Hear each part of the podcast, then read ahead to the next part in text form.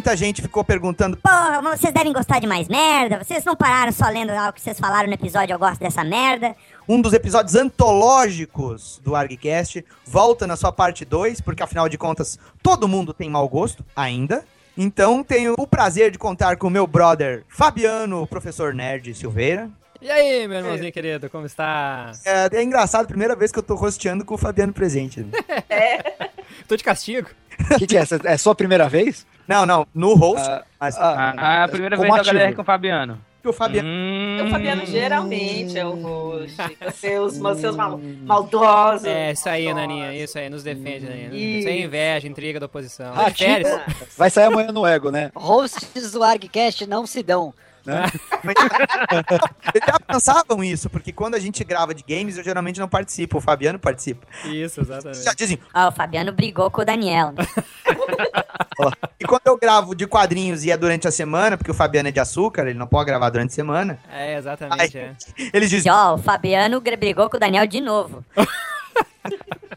Lá tá vendo? E agora como... é, E agora Mal sabem sou... eles que é verdade, mas nem precisa divulgar assim, né? É, e como eu não sou o host hoje, eu tô de castigo, a gente brigou de novo. é, É, exatamente.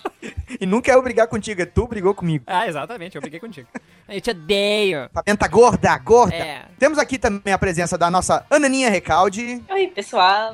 Eu quero saber quem é que transa. Quem transa nessa porra? Estou aqui pra falar que do outro eu ia participar, porque eu gosto dessa merda. Mas por algum motivo eu não participei, mas estou aqui pra dizer que eu também sou uma pessoa que tem um gosto muito bom. Aliás, desculpa, mas tudo que eu gosto é bom. Eu não sou pouca bosta, tá entendendo? Apesar de, apesar de todo mundo não gostar, mas eu gosto. Só existem duas pessoas no mundo, aquelas que concordam comigo e as que estão erradas, né? É, exatamente. Isso, a Recalde, fã número um do Asa Noturna. É. Que Não, é não, o melhor esse, esse. Não, é- não, ela é a número dois, desculpa.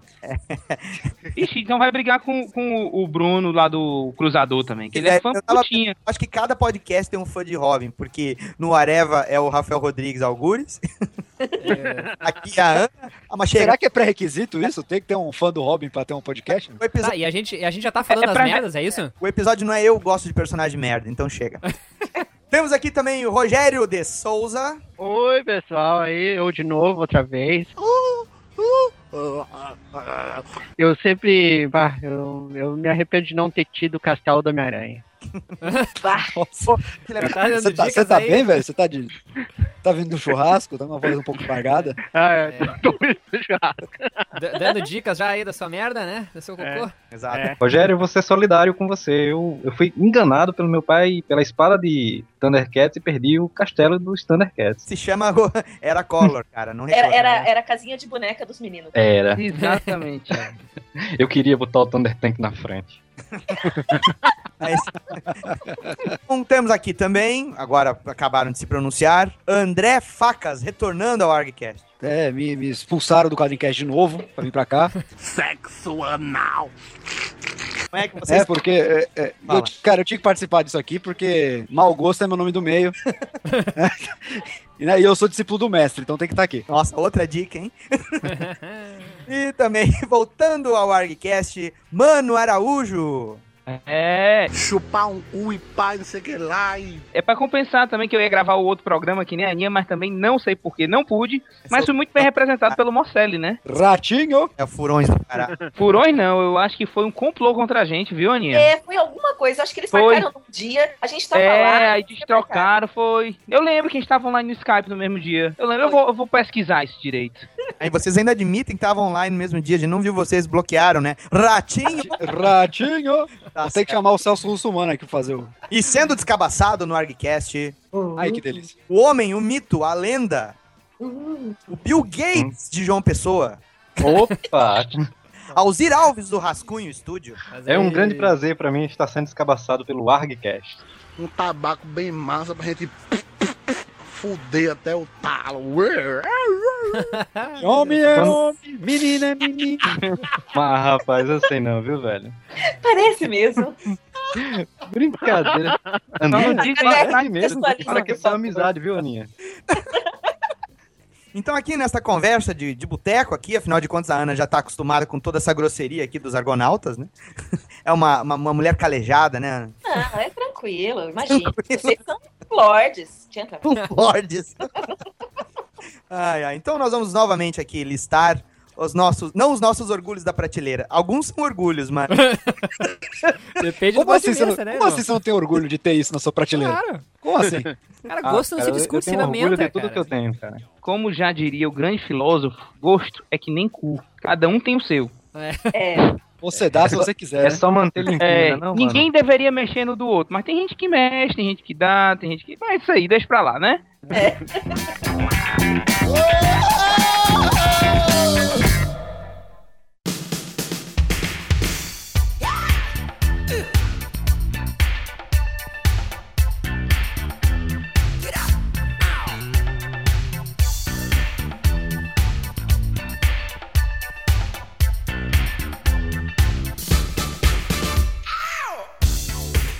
Salve, pequenos gafanhotos. Sejam bem-vindos à área de serviços do ArgCast. Exato, é justamente onde a dispensa fica tudo bagunçado. A gente metia todos os nossos comentários também nessa área de serviço, mas agora a gente tá organizando, tá botando só o necessário. É isso aí. Meio que por acidente nós nomeamos, então. Vocês nomearam tu e o José. É, exato.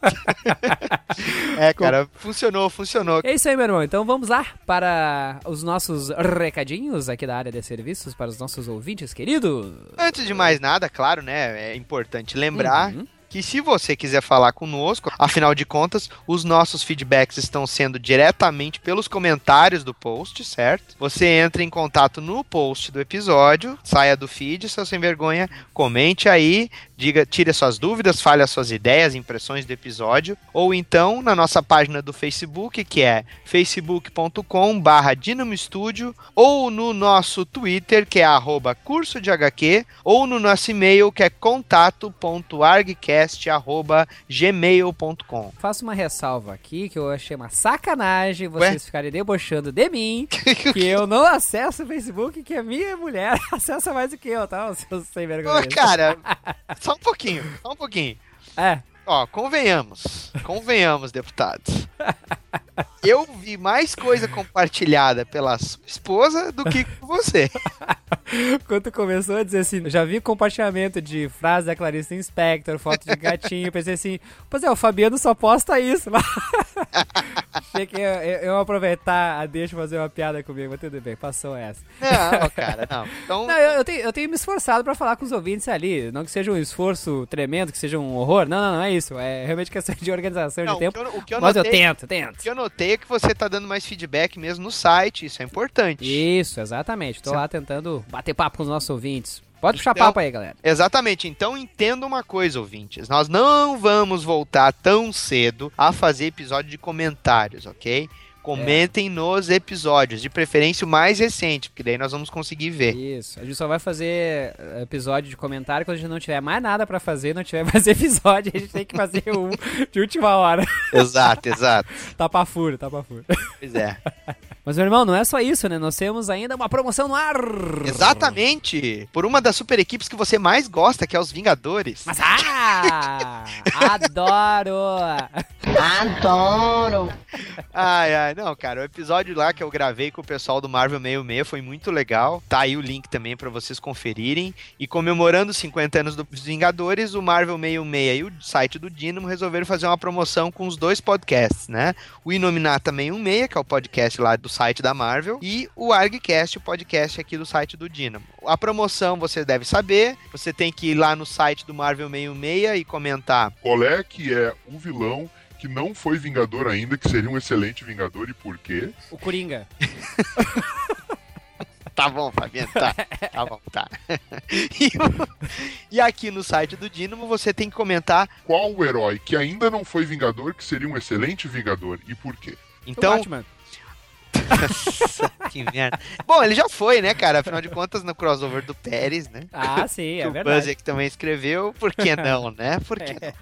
Então, as duas respostas mais votadas, tanto num quanto no outro site, vão ganhar dois kits aí especiais. O link tá aí na promoção, vê você aí, então não vou ficar. É, e leia aí os regulamentos, tudo isso aí. Vamos participar, participe, É. participe. É, de qualquer maneira, você vai ter que sair do feed. Exatamente. Quer ganhar? Quer ganhar? Quer moleza? Pudim de lesma, magrão. Vem cá.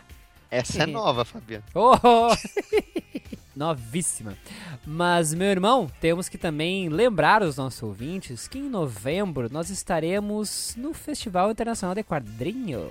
É, exatamente. Fui convidado na edição desse ano, sou um dos convidados lá. E o Fabiano vai estar como imprensa, cara. Vocês Ah. que reclamam, vocês que reclamam, quando eu vou nos eventos pelo Brasil, o pessoal chega assim, Ai, o professor Nerd não aparece? O professor Nerd é uma inteligência artificial? Ele, ele existe, ele não existe? Ele é tão cri-cri com o Batman assim ou é impressão nossa?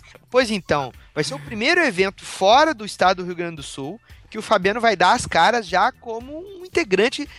Bom, é há muito tempo integrante do ArgCast, né? Mas vai estar lá com a cara do ArgCast num evento fora do Rio Grande do Sul aqui, né? É, exatamente, consegui me organizar, aproveitar feriadão aí, então vamos lá, vou, vou prestigiar o evento, participar do evento, né? E espero encontrar muitos ouvintes pra gente bater um papo mesmo. É isso aí, vamos lá, vamos conversar. Não sou um bonequinho ventríloco que o Daniel faz duas vozes aqui, não, não. Nossa, que não, horror. Eu não quero nem imaginar. É, olha, também lembrando o pessoal que vai estar no FIC, que esse evento vai estar muito legal. Os Uhum. convidados, vocês já sabem, estão sendo anunciados aí nas redes sociais. Tá o link do site oficial do evento. Mas Isso. lembrando que uma das estrelas do, do evento, né? Vocês devem saber. É o nosso querido Jorge Pérez. Ah. Primeira vez no Brasil, Não. cara. Mas é, deixa eu eu só comentar uma coisa, ou jogar ao Léo uma coisa que só pro pessoal assim ter um ataque de pelanca, assim. Que- que- O senhor vai estar lado a lado do George Paris, não é isso, meu irmão? Pois é, né? pois é, eu não gosto de ficar falando essas coisas, mas chegaram pra você, ó, já que você é amigo do Jorge Pérez, você não quer mediar o painel que o Jorge Pérez vai falar com os fãs?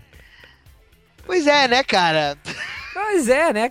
Só vai mediar o painel, só É, isso. Pois né? é, Nada. pois é. Então estarei lá a convite do FIC, não só pra isso, já vou dizer também por quê, mas eu honradamente pô, aceitei essa, essa missão de mediar o painel do querido Jorge Pérez com os seus fãs aqui do Brasil. Então, Ah, preparem-se, vai estar muito legal. Vocês vão estar vendo um fã falando com os fãs pra falarem com o mestre. azar. Eu vou estar lá servindo a água pra ele, tá? É. É bem provável que tu tenha que traduzir algumas coisas também, porque eu não sou tão bom em inglês. Não, brincadeirinha, brincadeirinha. Mas olha só, gente, também vou estar lá lançando junto com o Marcelo Cassaro o encadernado definitivo de Dungeon Crawlers. Pô, sensacional, hein? Um material muito legal, hein? É. Fãs de Tormenta. Fãs de Exatamente. Tormenta. Vamos se ligar aí, hein? Poucos não se lembram, mas em 2013 a minissérie saiu. Então Pô. tá fazendo 10 anos essa minissérie. Tu já autografou a, a minha minissérie? Eu tenho ela completa? Não, autografou? não autografei ainda, Fabiano. Ah, então eu tenho que Peraí, separar. conseguiu ter completa? Tenho, tenho ela completa. Que tu vê. Porque por todo o Brasil o pessoal fica assim, ah, não tem a número 2, ah, não tem a número 4, ah, não tem a número 1, ah, não Mas é- tem... então... Isso é um bando de ratão, né, cara? Não, de agora Deus. a edição definitiva com a qualidade da Jambô Editora vai ter extras, vai ter making off, vai ter um monte de material de concept de personagem, vai ter tamanho bem maior do que foi a publicação original, tudo em cores, muito bonito, cara. Bah, material aí que tem que estar na prateleira, hein? Aí vai estar sendo lançado lá. Ah, orgulho da prateleira. Ó.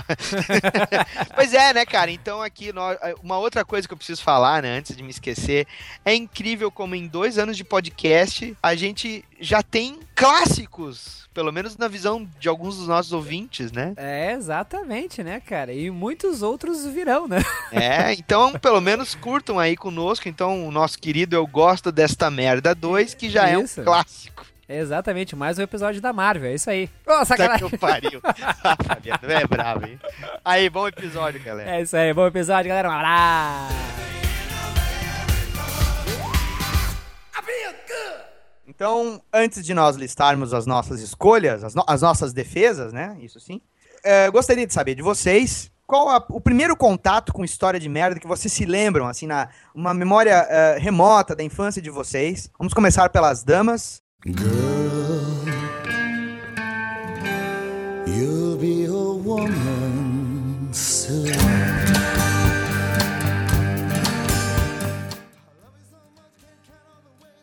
A primeira história ruim que eu li? É, tu bateu o olho assim, tu pensa, putz, mas isso aqui não é tão bom assim, ou que mais te marcou, que pra ti foi uma merda. Caraca. Além de, além de moranguinho. Olha, eu, eu posso dizer uma coisa. Eu, eu sou muito bobona. Eu gosto das coisas. Eu, se- eu sempre gosto de ver o lado positivo e, e as qualidades das coisas.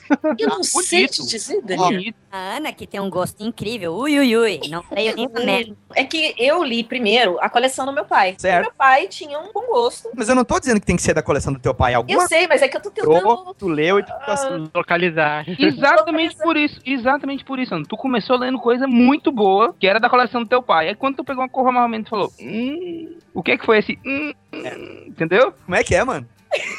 Eu não sei, esse hum, hum, parece gases.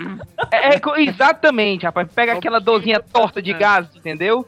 Você vai na privada e dá aquela travada, exatamente isso. Não, mas eu cheguei numa época que eu olhava a capa e falava assim: Hum, está desproporcional, não vou ler isso aqui. eu era meio babaca. Quer ler pelo desenho, é isso? Falou a roteirista Ana Recalde, né? Ô, esse- Mas tem um negócio, HDR, eu tenho uma teoria que todo mundo começa de quadrinhos pelo desenho, depois que ele se empolga e vê roteiros bons. E tem roteiro? Tem? O quadrinho tem roteiro? Tenso, hein? Ninguém gostou de ter comparado com o Falcão mesmo, hein? Puta. E é claro que tem roteiro, mas eu fui aprender que uma coisa é uma coisa, outra coisa, outra coisa com Sandman. Ah, é? Eu comecei com o Cavaleiro das Trevas, né? Então, tudo que era mais ou menos. Nessa época, eu não pegava nada de mensal. Eu achava tudo meio ruim. Zero hora. Ah, escolheu bem, hein? Caraca, zero hora. Demorou bastante. de- Eu vou ter que cortar uns 10 minutos do áudio, mas tudo bem. Então, você, você agora feriu um dos maiores fãs de Danjugens da América Latina. Tá, mas o que que tu não gostou do Zero Hora? Tudo. Pronto, resumiu. Tu não gostou porque ela era de trás pra frente? Não, isso eu era já acostumada com esse tipo de narrativa. Tinha três Mas. páginas em branco. no último episódio. Minha, tu já era acostumado com aquele tipo de narrativa? As páginas em branco eu até entendi. Eu até entendi, estava reconstruindo o universo, mas, cara, foi muito ruim. É, é- foi muito mal escrita. Não faz sentido. É ruim, é ruim, assim. Acho que foi a primeira coisa que eu li até o final. Porque eu tava querendo saber o que era aquilo, o que tava acontecendo. Eu já colecionava. Não, caraca, es- estou comprando a minha própria revista, não estou lendo mais o meu pai. Hum. Vou comprar isso aqui, que é uma super saga. E eu falei, caraca, que merda. Como assim? Por que, que eu fiz isso? É, porque aquela cena daqueles oito gaviões negros, assim, em cima de um único cara, eu falei, ah, por quê? Por quê? Por quê? E aí, e a conclusão também é muito meia boca. E, poxa, eu já tinha lido coisas do Hal Jordan e gostava do Hal Jordan e ele, bom. Ah, mas não dá pra negar que teve algumas ideias interessantes em Zero Hora, mas a, a saga em si foi um... não, mas é- essa, essa é interessante. Eu fui uma vez no sebo de quadrinhos trocar algumas revistas minhas, tava querendo, e me fazer da minha coleção de Zero Hora. E tinha duas pilhas só de Zero Hora. O cara da banca não trocava mais Zero Hora. Era assim, você tava duas e Aninha, uma. isso aconteceu comigo também. Deixa eu ver se eu adivinho, é aquela da capa branca, Alzir? Cara, não, mas não foi com Zero Hora, pô. Foi com o Image, o cara não aceitava mais. Ó, aquelas da Globo? Foi, cara, eu cheguei lá porque eu sempre desgostava não, ah, não curtia essa revista, eu ia, trocava e tal. Aí quando fui lá, o cara fez, ó, um cara deixou esse tonel aqui de...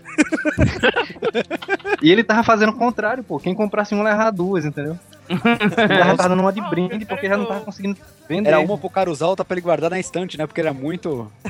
Tu, tu chegou pra, pra dar as tuas, ele. Não, leve mais três aqui, vá, tome, presente. Aí ele- não, a proposta que ele me fez logo foi assim, ó. Se você comprar uma dessa outra linha aqui, Que era justamente da Image, né? eu lhe dou uma grátis. A cada duas eu lhe dou uma. Aí você acabava vendo uma vantagem, mas muita coisa repetida. Muito, muito, muito mesmo. Aí se tu tinha um pouco de, de desatenção, tu voltava com o dobro de revista da Image pra casa.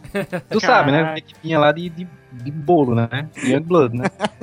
É a distribuição número um da, do Brasil. Ah, me deu uma Cara, louca velho. época- me deu uma louca na época, assim, eu comprei umas quatro edições de cada, de cada número da- dessas da Image, menos o Young Blood, né? Tá falando sério, Rogério? É.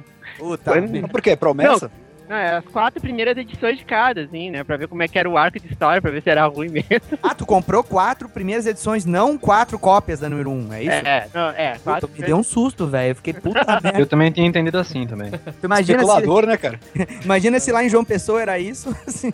Não, eu mesmo, quando saiu Spawn, eu comprei duas edição número 1. E depois saiu a, com a, o, o VHS do, do desenho também. Uhum. Saía com o encadernado da revista, também comprei duas. Cara, eu sei que, assim, não sei dizer qual é, a edição, mas entre as 10 ou entre as 20 primeiras tem uma edição que é raríssima, que vale uma grana da porra. É a Eu não número sei dizer- 10. É a número 10. Número 10, né? Que foi A me- destruída na, na Abril, né? Não, é que assim, é a número 10 do Spawn é, é uma feita pelo David Sin, que é o criador do Cérebros. É o encontro do Spawn com o Cérebros, esse personagem dele. Uhum. E é uma HQ que ela é toda preto e branco e quando o Spawn aparece, a HQ fica colorida. Só que como... Não, o- É, não é essa edição também que ele vai parar numa espécie de cadeia, que tem uma cena que, que as editoras censuraram, que era a mão do a mão de vários personagens conhecidos, Super-Homem, Batman, Homem-Aranha, Capitão América. Não, mas a história que eu tô falando não é nem essa não, o, o HDR. É porque, assim, é uma edição nacional mesmo, que vale muita grana, porque ela na editora Abril, quando foi separada, a, a- assim, vendeu e sobrou muita coisa da impressão, e aí um funcionário, provavelmente o estagiário, mandou destruir as revistas. Então elas foram todas picotadas, e eles não fizeram mais a impressão, quer dizer, não puderam fazer mais encadernados aqui no Brasil, porque tava faltando exatamente essa edição que eles iam desmontar e montar, que foi destruída. Tem uma edição nacional entre as 20 primeiras nacionais, que ela é raríssima e vale uma grana da porra pra quem tem. E tu, Alzir, tu remeteu aí a Image, mas a primeira história de merda que tu te lembra que tu leu. Cara, a primeira história de merda que eu li mesmo, assim, que eu era muito criança, Spectrum Man. Ah, o gibi do Spectrum da O Block. gibi de Spectrum Man. Aí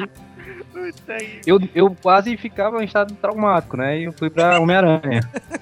E aí ainda recebi de presente Rambo, que saiu no Brasil também. Alguém desenhou. É um combo, velho. Puta merda. O combo, né? Depois de tá lendo Homem-Aranha, o cara chegou, olha, só tá saindo Rambo lá nas bancas e tal. Aí me deram e puto, tudo era ruim, velho. Quem Ó, é que te odiava assim, hein, Alzi? Eu era tão moleque que eu nem lembro quem me deu. Eu acho que foi tão aleatório assim que quando eu vi tava lá. e- Não, a primeira coisa que eu fiz foi quando eu fui na banca de usado, levei as duas e consegui trocar pela. Acho que foi Batman ano 1 que tava lá na banca de usado lá. E... Pô, bom, né? Pô, tu trocou o Rambo no Batman no 1? Foi, foi Caraca, na milagreiro, hein? Milagreiro, o cara acordou e inclusive tava tentando empurrar as Image depois, né? Eu achei que você Caralho. tinha trocado em duas balas piper, mas tudo bem. Ah, eu dei sorte, cara, eu dei sorte. Porque, eu, infelizmente, né, aqui em João Pessoa, quando eu era muito moleque, assim, andando pelas bancas e tudo, já tinha, já saía garimpando, né? Os caras das bancas não tinham noção de quadrinho, assim. Nunca tiveram. tem, vieram, ter- é, vieram ter agora, assim, um pouco. Mesmo assim, a gente sabe que a maioria não tem noção. E aí depois eu leio isso, comecei a ler história de Homem-Aranha e tal. Mas quando veio a fase do clone, realmente foi uma fase complicada de ler quadrinhos. Homem-Aranha, X-Men também tava meio complicado. Aí fui pra X-Men, fiquei navegando, mas Ultraman foi que me deu uma. Não, não leio mangá. acho que- Spectrum Man, foi tão traumático que tu nem lembra o nome da revista, né? Trocou o herói japonês. Por isso que eu não consigo ler mangá, cara. Ah, mas não tinha nada de mangá aquilo, cara. Não tinha, cara, mas é japonês, né? Não, é do Aldair Gelati, cara, é um desenhista brasileiro. E aquela revista era pirata, cara. Aquela- eles, a Block não tinha licença do personagem. E aí eles publicavam um Spectreman, só que o nome é Spectroman. As cores do personagem eram trocadas também. E o nome do, do protagonista no seriado era Kenji. E aqui no Brasil, na revista, saía Kenzo. É? Mas tu chegou a ver essa também do Rambo, o Daniel? Graças a Deus, não. Essa do Ramo não era uma edição portuguesa, na verdade? Porque Ah. eu tenho, acho que umas duas ou três revistas portuguesas do Rambo. Fabiano, de Fabiano. Então acho que eram. É, Ora, Manuel, temos que invadir a Serra do Vietnã. Pô, mas esse negócio aí de, dos caras das bancas não saberem trocarem, eu troquei o meu Zero Hora pelos quatro Superman quatro estações, sabe? Sei. Autografado pelo Tim Sale. Nossa O cara falou assim, Isso aí tá rabiscado. Ah, se fuder, velho. Que animal. então você pode levar as quatro. Eu olhei, eu falei, não, não, não, é mentira, eu Aliás, procurei. eu queria Depois, Não, esse cara Quero me saber o que aconteceu com de Jeff bem? Loeb depois dessas coisas. Ele foi abduzido, cara. Ah, ele conseguiu trocar. Nossa senhora. E você, André Facas, qual a primeira história de merda que você leu? A minha vai ser a mais bizarra de todas. Você lembra do gibi do Gugu?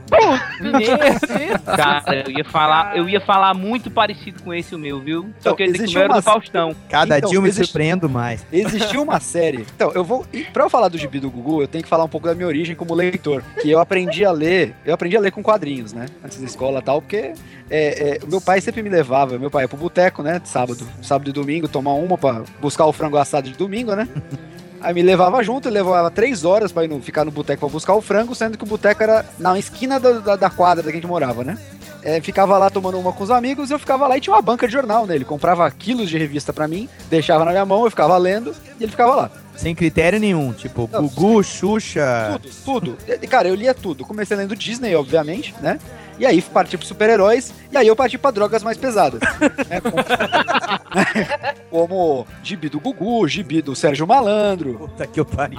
É, é, aí ele só não comprava pra mim da Xuxa porque ele. Assim, não, compra pelo menos gibi com, com- de menino, né? Aí tu achou que a história, a história era de merda porque não tinha cronologia, não tinha continuidade dos Verdade. uniformes, essas coisas. Não, cara, eu já, eu já tinha noção que o Gugu era ruim na época. Eu- só de ver o Gugu na capa eu já achava ruim, cara. E, e- as histórias eram do Gugu tentando ajudar as pessoas a, a, a- a sair o cara vendendo doce na porta da escola e as crianças tendo que recusar e o Gugu ajudando as crianças a fugir do cara. Tentando entrevistar o PCC, né? É, cara, coisas ruins, né, na- época. E também tinha, aí tinha gibis do Jaspion, que ele dividia com o Changeman. E, cara, as histórias eram Ah, horríveis. eu lembro. Ah, lembro, lembro. Aquelas Peguei essa histórias fase horríveis. inteira. Pô, cara, não, mas o gibi do Jasper era legal. O Watson Portela desenhava lá, auxiliar dele, com a calcinha tochada, assim. Nossa, cara, é uma beleza. Cara, mas na, na época eu nem lembrava quem eram os desenhistas, porque eu nem me tocava assim de olhar.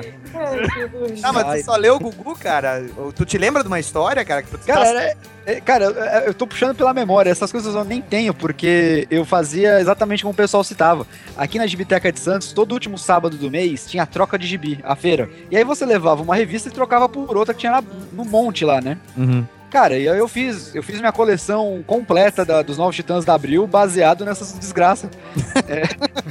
Vai se É. fuder. É, inclusive, a, a- a- aqui a historinha que eu quero comentar, eu inclusive consegui num esquema desse. Eu troquei num, num, num gibi do G.I. Joe. Que aí, anos depois, eu fui descobrir que quem escrevia era o Len Wayne, que escrevia, né? Então era. E aí eu lembrava disso, trocar, troquei uma por essa. Né? É até muito curioso, porque eu- geralmente eu lembro das histórias, como eu consegui cada edição que eu tenho, né? Tu se lembra como se livrou, então, é isso? Eu lembro como eu me livrei também, né?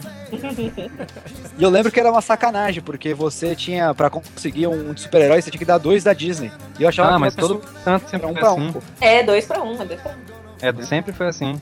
Ah, A mas não ser quando você levava um livro ou algo que fosse um pouco mais valioso do que a revista, que o dono da banca tinha noção que a venda era certa, então ele já trocava até sorrindo. Ah, não, pode É, levar o um aqui, aqui não era, aqui não era no sebo não, cara. Era na biblioteca municipal mesmo. Eles faziam isso pra eles poderem renovar o arquivo deles, né? Então, eles botavam muita coisa que eles tinham repetida pra no bolo da troca. E aí eles conseguiam alguns exemplares novos, né? E, e nisso também se formou um mercado informal de trocas, né? Tinha galera que trocava ali antes mesmo de ir pro, pro, pro, pro mesão principal, trocava na fila. É, e aí teve muita gente que deve se livrar de umas coisas. Nessa de conseguir co- pegar umas pepitas de ouro, eu consegui pegar aquela graphic novel do Bill Sienkiewicz, do Demolidor. Nossa. Electra assassina. Não, a do Demolidor mesmo, que ah, aparece tá, a sim, primeira aqui, ó, a esposa É, do rei do crime morre, né? Isso. É, eu peguei a original em inglês. Eu não, eu não peguei autografado, não tive essa sorte toda, mas peguei Não, é, esse, esse do cara falar que tava rabiscada e que ele ia trocar por mais foi demais. Fabiano, manda. Olha, cara, olha só, né? Eu tava aqui quietinho na minha, ouvindo e tentando lembrar, cara, das primeiras coisas ruins que eu li. E por mais sacanagem que seja, né? Já abrindo aqui, me expondo ao, ao ridículo. Eu Vou, vou ao Tarzan, né? Ah, daí, ó, eu digo, eu falo, eu creio. Ah, tô dizendo. Cara, deixa, olha só, eu tinha. Eu não consigo lembrar em termos de história realmente, né? Mas é que me incomodava muito os desenhos do Jess Marsh. Quer dizer que a- o cara tá de sunga, não. É, não, não, isso não, isso é tranquilo. Isso nunca. É, mas agora, cara, porque eu gostava muito do, do traço do Harold Foster, do Bernie Hogarth, do Russ Manning. Mas aí eu pegava aquelas revistas com traço Jess Marsh, cara, que era Tarzan mais quadrado, não tinha expressões, era muito mal definido. Ele foi o primeiro desenhista do Tarzan, na verdade, na série mensal Fora das Tiras, né? E, cara, muito ruim, muito ruim. Eu não gostava daquelas histórias, eu bah, já lia com muita má vontade, eu não gostava. Me lembro que, quando era pequeno, não consigo me lembrar de uma- nenhuma história específica, mas eu lembro que na época né, eu não gostava das histórias, assim, eu preferia realmente pular e tentar ler alguma coisa do Russ Manning, que era assim, um dos meus favoritos também, do que o Jess Marsh, né? Mas pra tu ver como eu sou burro, cara, que na Comic Con 2010 tinha um encadernado do Jess Marsh da Dark Horse. E tu comprou? Adivinha se eu não comprei três dele? Não. Caramba. O Joey Kubert também chegou a desenhar Tarzan. Sim. Eu tenho, acho que Cara, não me engano, uma edição dele, eu acho. Eu tenho a número 1 um em inglês autografado pelo Joe Kubert. Ah, então a gente pode negociar. É, acho brabo. Dá as tuas e-mails, Josi. ah, é? Pau número 1. Um. E manda o 30 aí.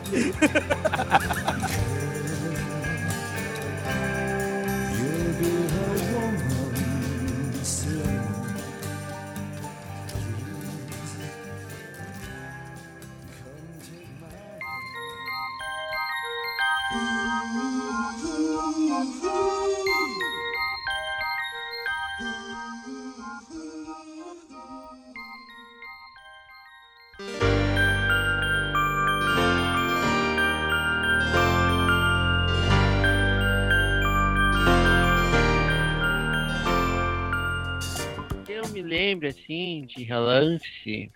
Eram uns da Disney, assim, tipo, do Banzé, assim, eu pulava essas histórias, assim, que tinha aqueles almanacão da Disney, sabe? Grosso, assim, com várias histórias, assim, eu não gostava muito dessas histórias, achava do Banzé, do, daquele indinho, daquele índio, Avita, né? Quem mais? O... Ah, outras histórias, assim, que não tinham ritmo, assim, às vezes ah, havia uma diferença nas histórias da Disney, assim, do, tinha as do Callbacks e as feitas aqui no Brasil, né? Que eu achava as melhores, né? Ah, e fora as das histórias do Mickey Detetive, né? Também, né? E fora isso, o resto tudo eu não gostava muito, assim. Nessa época tinha Disney italiana também, já, Rogério, que tinha aqueles quadrinhos da Tinha, Disney. Eram tinha. bem dinâmicos, né, cara? É, bem dinâmico. Eu gostava também de- desses aí. Muito bem feitos. E só, é- esse é o que tu considera, assim, que foi o teu primeiro contato com história de merda, assim, que... É, o primeiro contato, assim. né? Depois, deixa eu ver o que mais. Ah, depois não me dá mais nada. Depois vem o, a- os quadrinhos de super-herói, Mage, essas coisas e. Aí nós já estamos entrando na pauta atual, né? É. Ô, mano, tu chegou a falar? Não. Por favor. Cara, assim, eu nem posso dizer que as histórias era- eram ruins, mas eu não gostava de jeito nenhum. Como eu comecei lendo com Turma da Mônica, quando eu ia dormir na casa do meu pai, ele só tinha Disney. E, cara, isso me incomodou. Eu ficava muito indignado. Porque, assim, eu não gostava de Disney, eu lia, mas não gostava, entendeu? Então, pra mim, aquilo era algo ruim. Apesar de que eu acho que se eu lesse hoje, talvez eu gostasse. E comics mesmo, cara, eu vou ter que dizer que as primeiras histórias que eu li foram desenhadas pelo Sal Buscema. Ah, tu não largou de Salvo Sema, cara? Lógico. Pô, eu achei que eu tinha te convertido, cara. Não, não, não. Pior do que isso, só as do Kelly Jones, cara. Ai, cara. Cara, nessa, ne- nessa nivelar, pegada. assim, aí não dá pra nivelar, assim, cara. Não, só Bucema é osso, cara. Bucema é Ah, não, não, não, para, velho. Não, não, não, não, parou, O parou. Kelly, Jones, o Kelly Jones desenha as pessoas com tumor, cara. Não, não, cara, eu vou. vou, vou Não, cara, mas ó, ó, na escala de mestres, o- o- na escala de mestre, o Kelly Jones é em segundo já. Entendeu? Assim, anos luz à frente do mestre, mas ele tá ali já. é, ele, ele tá ali também como um cara que você. Ele tem uma posição de destaque. É, ele tem uma posição de destaque. Você sabe que é, o desenho é dele. Que não é possível que alguém faça, repita igual que ele faz. É. Entendeu? Cara, eu acho que vocês nunca viram Shinchan, né? Agora traduza, traduza pro português, Aninha. Shinchan é uma série que o cara desenha com o pé esquerdo, não é possível. Ah, cara, aquilo é cartoon, velho. Cartoonzão. Não, cara, mas, mas não deve ser pior. Não deve ser pior. Não, não, mas é, é, tem a diferença de você fazer, de você fazer o, o negócio é, de sacanagem mesmo e você fazer sério e ser ruim. Tem diferença. Exatamente, Ah, exatamente. então Não, o Larry Struman fazia você- o quê? Ele fazia de sacanagem, né? Não, existe uma diferença também entre, porra, você desenhar com o pé esquerdo, sei lá, você não tem os braços, é uma coisa. Não, é uma piada. O cara desenha com Ah, o mano levou o pé da letra, eu não acredito. Não, cara. ele já tava achando que era aquele filme, o meu pé esquerdo. Não, eu tô, eu tô exemplificando que pode ser, ele pode estar fazendo sacanagem, ele pode estar fazendo porque ele tem uma deficiência. O diferente é o cara fazer com os braços, com Ah, as mas, mãos. velho, mas botar o Salbucema aí não vale, cara. Puta, sacanagem, velho. O, o Life eu desenho com o pé esquerdo. né? O Life Não fala, até fala dirigindo mal o dele aqui. cara. Tá proibido aqui. Tá, então deixa eu só concluir a rodada aqui e dizer pra vocês que há pouco tempo eu tava relendo as minhas heróis em ação, cara. E aí eu acho que eu consegui resgatar a história que eu fiquei mais assim, que porra é essa, velho? Que é aquele encontro da Mulher Maravilha com o Homem Animal, velho. Que tem na Heróis em Ação, sei lá, se é a 4, se é a... Não me lembro, cara, mas eu fico assim, cara, que história sem pé nem cabeça, cara. E o Homem Animal, cara, puta, não é nem pelo desenhista, o cara me veste um pijama laranja, cara. É a Mulher Maravilha. Cara, eu não entendi a dinâmica da personagem, cara. Eu acho que pior que aquilo só foi aquela fase do, do Danny O'Neill. Vejam bem, Danny O'Neill, certo? Meu Deus. Que o cara transformou a Mulher Maravilha lá numa, numa pantera lá, que era treinada por um, por um velho lá que Pelo lutava arte marcial. Mas, Xing, Xing, perdão, Yin Yang. Puta, cara, aquilo ali é muito ruim, cara. Nive- vestia de branco, caraca. Exato, nivela com essa fase aí da Mulher Maravilha encontrando o Homem Animal, velho. Eu acho que foram as histórias que eu, que eu, eu lendo, cara. Eu acho que um- uma segunda história que eu preciso citar aqui, e eu vou citar sendo fã da Legião dos Super-Heróis, foi uma que eu li, da fase do Kurt Swan desenhando, que apareceu pela primeira vez o, diges- o digestor. Mas eu acho que a minha implicância não foi nem pela história, foi pela porra do personagem, que o bicho era um avestruz, ele comia tudo, cara.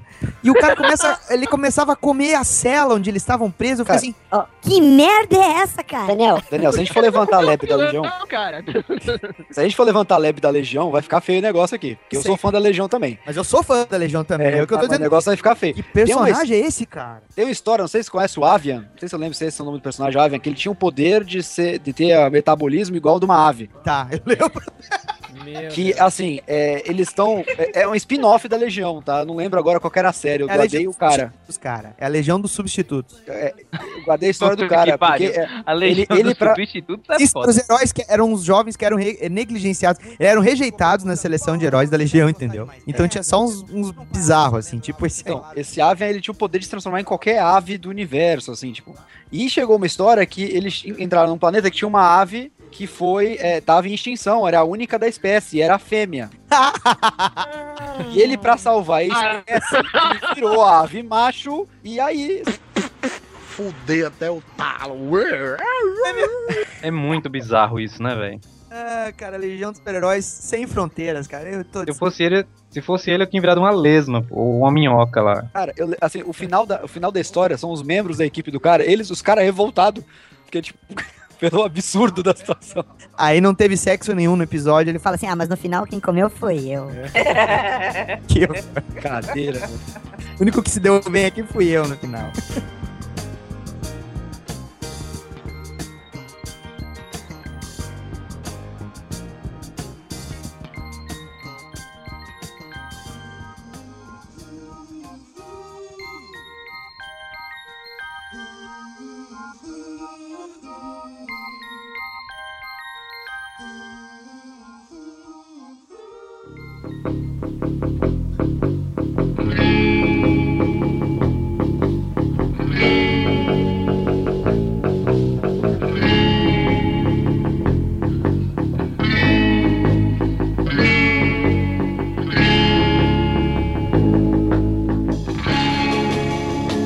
Aqui, já que fizemos esse levantamento, acho que é interessante saber de cada um de vocês. Aí é um apanhado geral, vocês não precisam é, citar ou listar, né? Em porcentagem, como é que vocês acham que vocês saíram? Assim, de, de 50% foi porcaria, os outros 50% foi bom, eu, eu li 70% de coisa boa, o restante. Até os dias de hoje, em que vocês são autores, colecionadores, leitores, pesquisadores, etc. Começando pela Ana de novo. Cara, eu sou muito boazinha. Eu acho que 70% das coisas que eu li foram boas. Sabe que isso é relativo, né? Que eu acho que foram boas, que eu gosto. Mensal da Abril que eu sei. Da Abril não, desculpe, da Panini que eu sei. Cara, eu assino. Eu leio tudo. Mas eu, eu compenso isso é, acompanhando bons autores nacionais. Eu compenso isso comprando álbuns. Não, mas é, eu, é assim que eu compenso a- o meu vício na veia de heróis mensal. O que, que eu posso fazer? Aí eu compro bons álbuns, mouse, enfim. Aí eu vou compensando com a vida, né? Então 70% coisa boa. É, é- é Ah, é. aquela, é aquela pessoa que quer emagrecer e, e fica comendo. Fica comendo salada o dia inteiro, chega sábado e domingo é pizza de manhã, pizza de tarde, pizza de noite, Exatamente. sorvete. É. Ou na frente dos outros você vai, come salada, entendeu? É. Aí quando chega de noite, pede uma pizza. Três vezes. pizza. Aí usa aquela velha frase, né? Não, segunda eu começo a minha dieta. É. E tu, Alzir? Bem, no meu caso, é- rapaz, hoje em dia eu vejo muita coisa assim que eu não consigo mais ler, pra ser sincero. Então, às vezes eu vou muito pela arte. Aí tem coisas que eu compro pra colecionar mesmo, porque eu, eu sou viciado assim em quadrinho mesmo. Então tem coisas que eu tenho até aqui que eu nunca nem li. Eu chego na banca pelo vício. Então, em termos de porcentagem, eu acredito que deve estar saindo acho que 50-50. De coisa boa e de coisa ruim. Isso sendo otimista. Facas. É, é difícil você falar, tipo, o que é bom, o que é ruim, né, cara? Se você gosta, automaticamente pra você é bom, né, Mas cara? põe a mão na consciência e fala com sinceridade. Eu vou falar que de uns tempos pra cá o nível de aproveitamento melhorou, viu? Que eu gostava de uns negócios. Eu sou um, do- um- um dos três fãs na, na América Latina do Jeff Lubb, né, cara? Eu lia, eu, eu, eu gosto daquela fase dele escrevendo o Super-Homem e tal. Eu acho Ai, ai. a, a mensal, entendeu? Tipo, acho bacana, entendeu? Tipo, eu lia Gostou do. Hulk, tu gostou do Hulk vermelho? Não, aí nessa é, foi a época que comecei a botar a mão na consciência e falei, peraí, tô indo longe demais. Entendeu? É, é, é, sabe aquele cara que tá usando droga e fala, peraí, vou ter que parar com essa porra aí, tá me fazendo mal já. É, é o momento no cinema. transporting. Momento É. transporting da Antena. Exato, aquela cena que ele se tranca com revista pornô, televisão, é é basicamente isso. Cara, assim, eu acho que dá- deve estar uns 60 a 40 pra coisa ruim. Nossa! Apoiado, Entendeu? apoiado. Porque é fato, cara. De, desculpa aí todo mundo, cara. Deve estar pra todo mundo isso, cara. Porque a quantidade de coisa ruim que, que existe de quadrinhos é infinitamente superior a de coisa boa, cara. Vamos falar real. Tipo, eu já li man- mangá ruim. Já li é, é, fumete, fumete ruim, fumete, aí, porra, Vitor, que me fez falar errado. Cara, eu li todo tipo de quadrinho de todas as partes do mundo, ru- bons e ruins, e a quantidade de coisa ruim sempre é superior, não tem jeito. E a gente acaba lendo, né, cara, pra gente até aprender a discernir o que, que é bom e o que, que é ruim. Deve estar Tá uns 60 a atrapalhando até um 40. pouco, André. Até te atrapalhando um pouco, André. Isso eu acho que não é só no segmento de quadrinho, isso é em todos os Sim. segmentos. né? De livros também. Você for ver o que fez sucesso durante o ano e o que foi lançado. né? Seriados, É né, Aninha? É. Tudo é ruim. é- a, a quantidade de, de produção cultural é ruim, o caça-níquel, ou tipo, coisas é, é, tão artificiais que não te tocam em nada, é infinitamente superior de coisas boas, né? E tem que ser assim pra você ter as coisas boas. Então, É, tem tipo assim, parâmetro. Exato, você tem, tem um parâmetro. E também tem aquela lógica, né? É a lógica do ovo da do ovo da, do bar, né? O que, que você come o ovo, aquele ovo colorido do bar? É pra você reforçar o seu sistema imunológico, senão ele fica, ele fica fraco. Coisa boa, coisa saudável. Você tem que comer uma porcaria de vez em quando pra poder se reforçar. É, isso aí é a base de toda vacina, né? Tu põe um vírusinho dentro do pedaço de vírus e. é atiça teu sistema imunológico. Exato, cara. E não tem jeito, cara. Eu falo que todo mundo tem uma tosqueira de estimação, não tem jeito. É, por isso esse episódio. Exato. Sim. Fabiano, Olha, realmente, bro, é difícil, né? Dizer. tu lê Batman até agora, só agora melhorou, É. né? Convém. Pois é, cara. pois é. Mas assim, é, é que a gente. Pra gente conseguir realmente mensurar tudo isso, só relendo tudo aquilo que a gente Fazer um leu, apanhado né, cara? geral, cara. Quer cagar a regra, porra. É, então tá, cagando regra mesmo, cara. ahn, eu acho que eu li. Do que eu li hoje, eu acho que uns. É, acho que vou com a Aninha, acho que uns 30% tá ruim, uns 70% é bom, cara. É. Hoje em dia realmente é meio a meio, tá difícil, cara. As revistas mensais estão muito complicadas. Ai, Então, Então se for meio a meio, tu tá indo comigo, não com a Aninha, pô. Não, mas- ah, é verdade, tá, tá bom. Eu prefiro com a Aninha. É, claro, poxa. Ah, que puta puteiro do cara. Felizmente hoje a gente tem um- uma noção melhor, assim, de poder escolher as coisas, né? Não muito assim naquele calor, fervor, quando tu é pequeno, quer ler tudo, qualquer coisa, é, que tá caindo na tua mão, né? Hoje não, hoje a gente escolhe, assim, ah, vou comprar esse álbum. Ah, mas com o- a, a filosofia dos mix, tu sabe que às vezes não dá pra escolher, né? O cara pode Não, passar por exatamente, cima. Não, é, não com os mensais, né? Os mensais tu, pra ignorar, só realmente não lendo, né, cara? Só isso. Ah, mas você não vai ler, cara. Você não vai ignorar. É muito difícil. Não, Comprar é, pra. Não, você lê, cara. Infel- Tem, tem jeito. É, não adianta. Ah. Eu também tô lendo um monte de revista agora, volta e meia eu paro, a revista fala pra minha esposa, puta, que história bem ruim. Ela assim, por que, que tu tá lendo? Porque eu tenho que ler, né? Fazer o É, quê? mas é como, como colecionadora, quando eu vou nos eventos, eu passo de stand em stand, de todos os independentes e tal. E compro todos. É, é. Alguns. Compra o caralho, tu com essa tua lábia do caramba aí, ganha de graça que eu sei. Mano Araújo, Atualmente, como eu, que eu escolho mais, sou mais seletivo, eu leio, sei lá, eu sou muito mais chato pra ler, não leio mais revista mensal. Eu posso ter, dizer que melhorou um pouco, mas cara, pelo que eu li de quadrinho nos anos 90, bicho, não tem como ficar positivo pra quadrinho bom. Não tem, cara. Me desculpa, eu sou novo, eu comecei a ler quadrinho nos anos 90, então deve ser 60-40, 70-30 pra quadrinho ruim, bicho. Não existe. Nada que eu valer na vida vai compensar isso, cara. nossa, isso, isso é uma- parece... Olha, se você, se, se você ler o Strike Force, cara, você pode ler 10 Sandman que não dá, velho. Não compensa. É, Strike Force, Young Blood, Não compensa. putz, bicho, não compensa. É, E eu posso dizer até mais, cara. Eu comprei muito quadrinho nos anos 90, não pelas histórias, mas como eu falei, por desenhista. Porque eu ficava doido, pô, chegou na época, tinha o Jim Lee, tinha o Del Dapo, tinha não sei quem, lá vai, e você ficava naquela. Mas se fosse pelas histórias, eu não tinha gastado um real, cara. O me- Ah, eu admito, cara, eu tinha todos os, os Wildcats importados, porque eu ficava assim, cara, essa aqui é o que eu tenho que usar pra, referência de trabalho, né? Aí Ah, mas aí tu quer humilhar, né, cara? Escuta, pera, ah, só um pouquinho. Aí quando eu comecei a ler os Wildcats do Alan Moore e do James Robinson, aí eu via como aquelas merda, aquelas histórias do- dos Wildcats no início eram, cara. Agora me digam com sinceridade, pessoal. Vocês já compraram revistas só por causa de personagem que cativou vocês? E aconteceu muito comigo isso. Opa, como não? Eu nunca caí nessa lenga do Aranha, cara. Que cara que era fã do Aranha, né, seu Mano Araújo? Comprava qualquer merda que ele tava na capa, né? Que é isso, cara? O Bug-Aranha nem era tão ruim assim. O Bug-Aranha! Cara, cara, ó, eu, eu- o Bu- cara, vamos, fazer justiça aqui, cara. Com o que veio depois, o Bug-Aranha é um, um highlights da carreira do Homem-Aranha. Você que ouviu o primeiro episódio de 2000 de 2003 do ArgCast sabe do que a gente tá falando. Isso foi. Ah, meu Deus, eu não, eu não consegui mais folhear a revista. Ou melhor, olhar na internet, né? Não consegui, cara. Eu...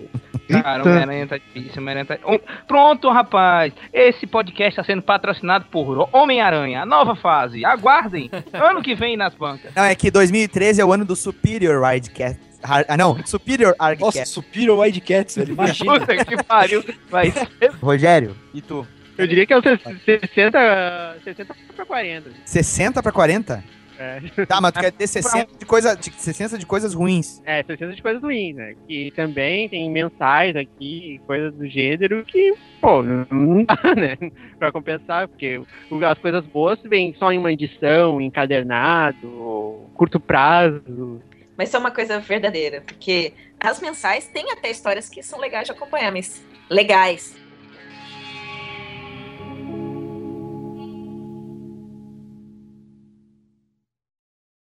Vocês estavam aguardando ansiosos por este momento. Agora vocês vão ouvir defesas apaixonadas, assim como acusações acaloradas. Vocês vão ouvir as vergonhas da prateleira, não os orgulhos. para alguns, para alguns é o orgulho porque ainda tem esta merda, né?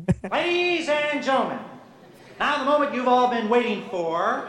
It's a world famous Jack Rabbit Slim's Twist Contest.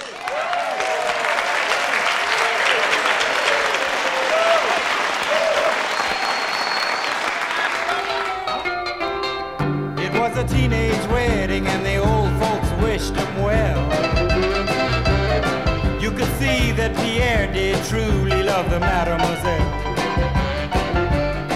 And now the young monsieur and madame have rung the chapel. Ana Aninha Recalde, qual a merda que você gosta e que ninguém gosta? Então, eu já sofria isso há bastante tempo, porque eu gostava de algumas coisas de mangá. E o pessoal falava, mangá? E eu tava olhando na- nas minhas coisas, eu vi que eu tenho uma pasta, papel de carta e, e fiz cosplay. Bom, eu gosto muito, de verdade, de Sakura Card Captor. Merda! Ah não, ah não, ah não, Ana. Não, Peraí, sério. peraí, peraí, peraí. Eu, eu- deixa eu Eu só fazer. achava que o meu era vergonhoso. Cara, deixa eu Não. só fazer um parênteses aqui. É, A gente tá gravando isso aqui no Skype, como todo bom podcast, e mandaram o link do Orkut aqui agora. O negócio Sério, minha foto tá no Orkut, faz tempo. Tem. Pra você ter uma ideia da qualidade do negócio, o link veio do Orkut, reflita. Agora, perguntando, como a gente vai abrir? Alguém lembra da senha? Realmente. Peraí que tá abrindo aqui. Eu acho que eu até deletei o Orkut que não tá abrindo. Não, depois, depois eu faço até o download, tipo, Ah, colocar. Ah, tu vai autorizar pra pôr então. Ah, é, né? Essas coisas do passado a gente não pode. Não pode fugir, né? Cara, o meu browser tá se negando a abrir, cara, o negócio. Tá, prossiga. Não, cara, eu, eu, eu cliquei aqui, a- abriu o Internet Explorer no Orkut, cara. Nossa senhora. E deixava de almoçar uma parte pra assistir, inclusive, Sakura. E eu tinha as cartas Clover. Todas. Eu tinha É. todas as cartas. Todas as cartas Clover. É. Ah, mas assim, Cara, olha, eu, te- eu tenho que falar um negócio que aconteceu recentemente, sei lá, seis anos atrás, seis meses atrás, seis anos, ó, recentemente. É, eu fiz curso de quadrinhos há pouco tempo e tem um dos meninos, meninos com O, fazia curso comigo, que ele tinha feito o curso de mangá e tava fazendo curso de quadrinhos também. E de repente ele chegou lá com o orgulho dele, que era o báculo da Sakura. Pelo amor Ui, de ui, Deus. ui. Aí eu amor bato da Sakura, ui, ui, ui. Pô, eu fiz o meu báculo. Não, o dele era oficial. Era oficial. levar para o colégio. Que porra é esse báculo aí que eu não sei nem o que vocês estão É um falando. negócio que, que abre as cartas da Sakura, que ela bate nas cartas, um negócio desse aí. E faz. Eu, eu sei de cor a, a letra da abertura e tal. É. Olha só que orgulho, hein? E eu, realmente, Olha, parabéns, viu? Eu, Essa é a nossa eu mania. tirar uma foto de todas as coisas que eu tenho da Sakura, eu separei essa semana pra mandar pra colocar no bolso. Olha, cara, eu não sei. Às vezes eu, eu penso assim: ah, todo mundo reclama, ah, quadrinho de super-herói é previsível, os caras morrem e ressurgem, apesar do Goku ter feito isso aí trocentas vezes. Assim como o pessoal fica também, ah, os personagens parece que eles fazem sempre a mesma coisa, os perfis são de- sempre iguais, mas, meu, o Clamp, que é o estúdio que faz o, o- a Sapata Card Captor, meu, é assim, velho. É tudo igual, cara. Não é tudo igual. Tá, então me diz o que, que tu gosta. Assim, tem coisas que são. é, Da Claim, tudo tem mágica, tudo tem uma menina que gosta de uma menina, um menino que gosta de um menino. E, pô, na Sakura Chapters tem até uma aluna, ela tem o que, 10 anos, que gosta do professor e eles têm um caso. Tipo, é meio bizarro isso. Cara, tenho- é um país que eu tenho medo de visitar, o Japão. É verdade. Inclusive tem um episódio que é sobre isso. A menina tá com medo que a Sakura conte que ela tem um caso com o professor. E Sei lá, ela tem 10 anos. Ah, não, Ana, Ana, Ana, eu vi a foto aqui. Que isso, Ana? que isso, Ana? Cara, Daniel, não entrega que fui eu que enviei, viu? Putz. Não, cara, não, não, não, não, não, não, não, não. Tenso, cara, tenso. Cara, de fato. Não. Mano, isso aí tem 6 páginas. Mas pela idade a gente tem que dar o desconto, né, pessoal? Ela tava bem jovem aí. Ai, ai. Mas, Ana, me explica uma coisa. Tem toda a série da Sakura que saiu aqui no Brasil? Tem. Se, se saísse de novo, certo? Sai de novo numa edição Mega Master Motherfucker, Omnibus do universo. Cara, eu tô perturbado com essa foto, velho. Olha a cara desse animal. É o teu irmão que tu falou? É, meu irmão. Caramba! E atrás tem esse meu irmão vestido de. Assim, não sei se. Que eu que a gente fez uma apresentação de cosplay bem melhor cosplay de um grupo, que a gente fez uma cena da Sakura. Cacilda. Que eu Olha pegava só? Que orgulho, Aninha! é, e transformava a carta. Ana, tu tá parecendo o Super Mario com saia. Mamma mia! É isso, Ana. Ai, ai, ai. Ana, eu- Ana, você acabou de me fazer descobrir que o meu Orkut recebe atualizações.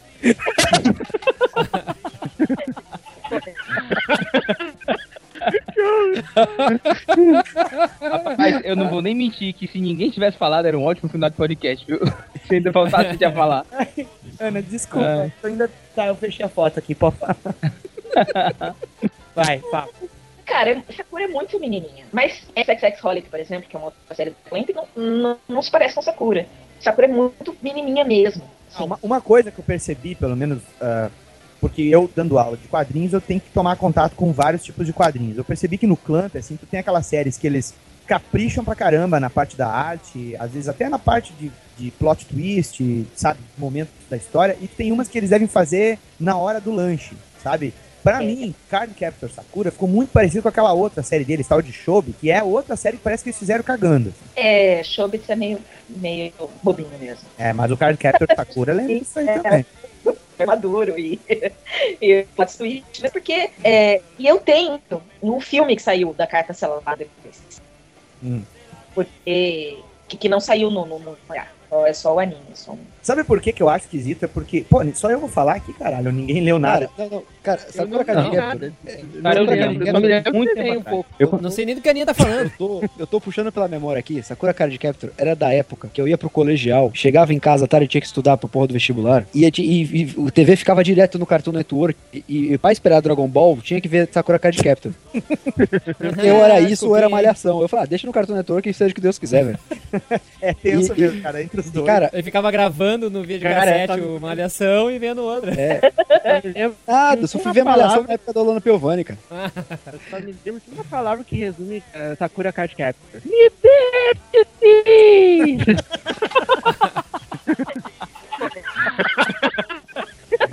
Aí, Bom, é isso, é vergonhoso, mas. Assim, apesar de é, achar totalmente bizarro, tinha uma pegada meio Pokémon, porque era da mesma época, né? Tinha. É lá no livro. Era um, poké- era, era- era um Pokémon. É, exato. Acho que ela capturava a magia, que a magia era um bicho, né? Não, as cartas, elas saem pela cidade da Sakura, elas saem do livro, estava selado esse livro, e as cartas se espalham por aí. E sai um protetor, um guardião, que é o Quero, Kerberos, e ajuda ela a pegar as cartas. Quando ela consegue pegar todas as cartas, ela transforma as cartas em cartas Sakura e as utiliza. Então cada carta tem um poder, tipo a carta espada. Pode é, cortar tudo, a, a carta luz, a carta sombras, enfim. E, e, e tentam também eles pegar as cartas e tal. E aí vem o Mago Clow, que é o cara que criou as cartas, que por, in- por incrível que pareça é uma criança também.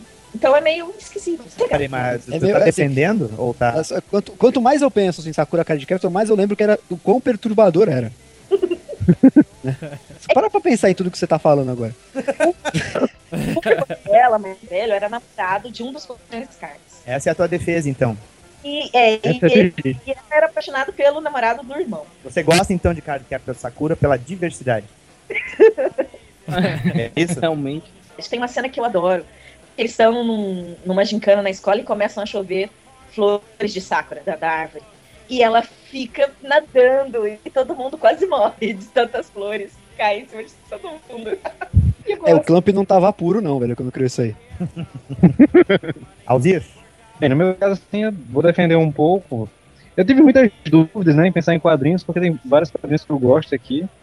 E, assim, eu, eu gosto da fase do, do, do Batman com o Bane, né?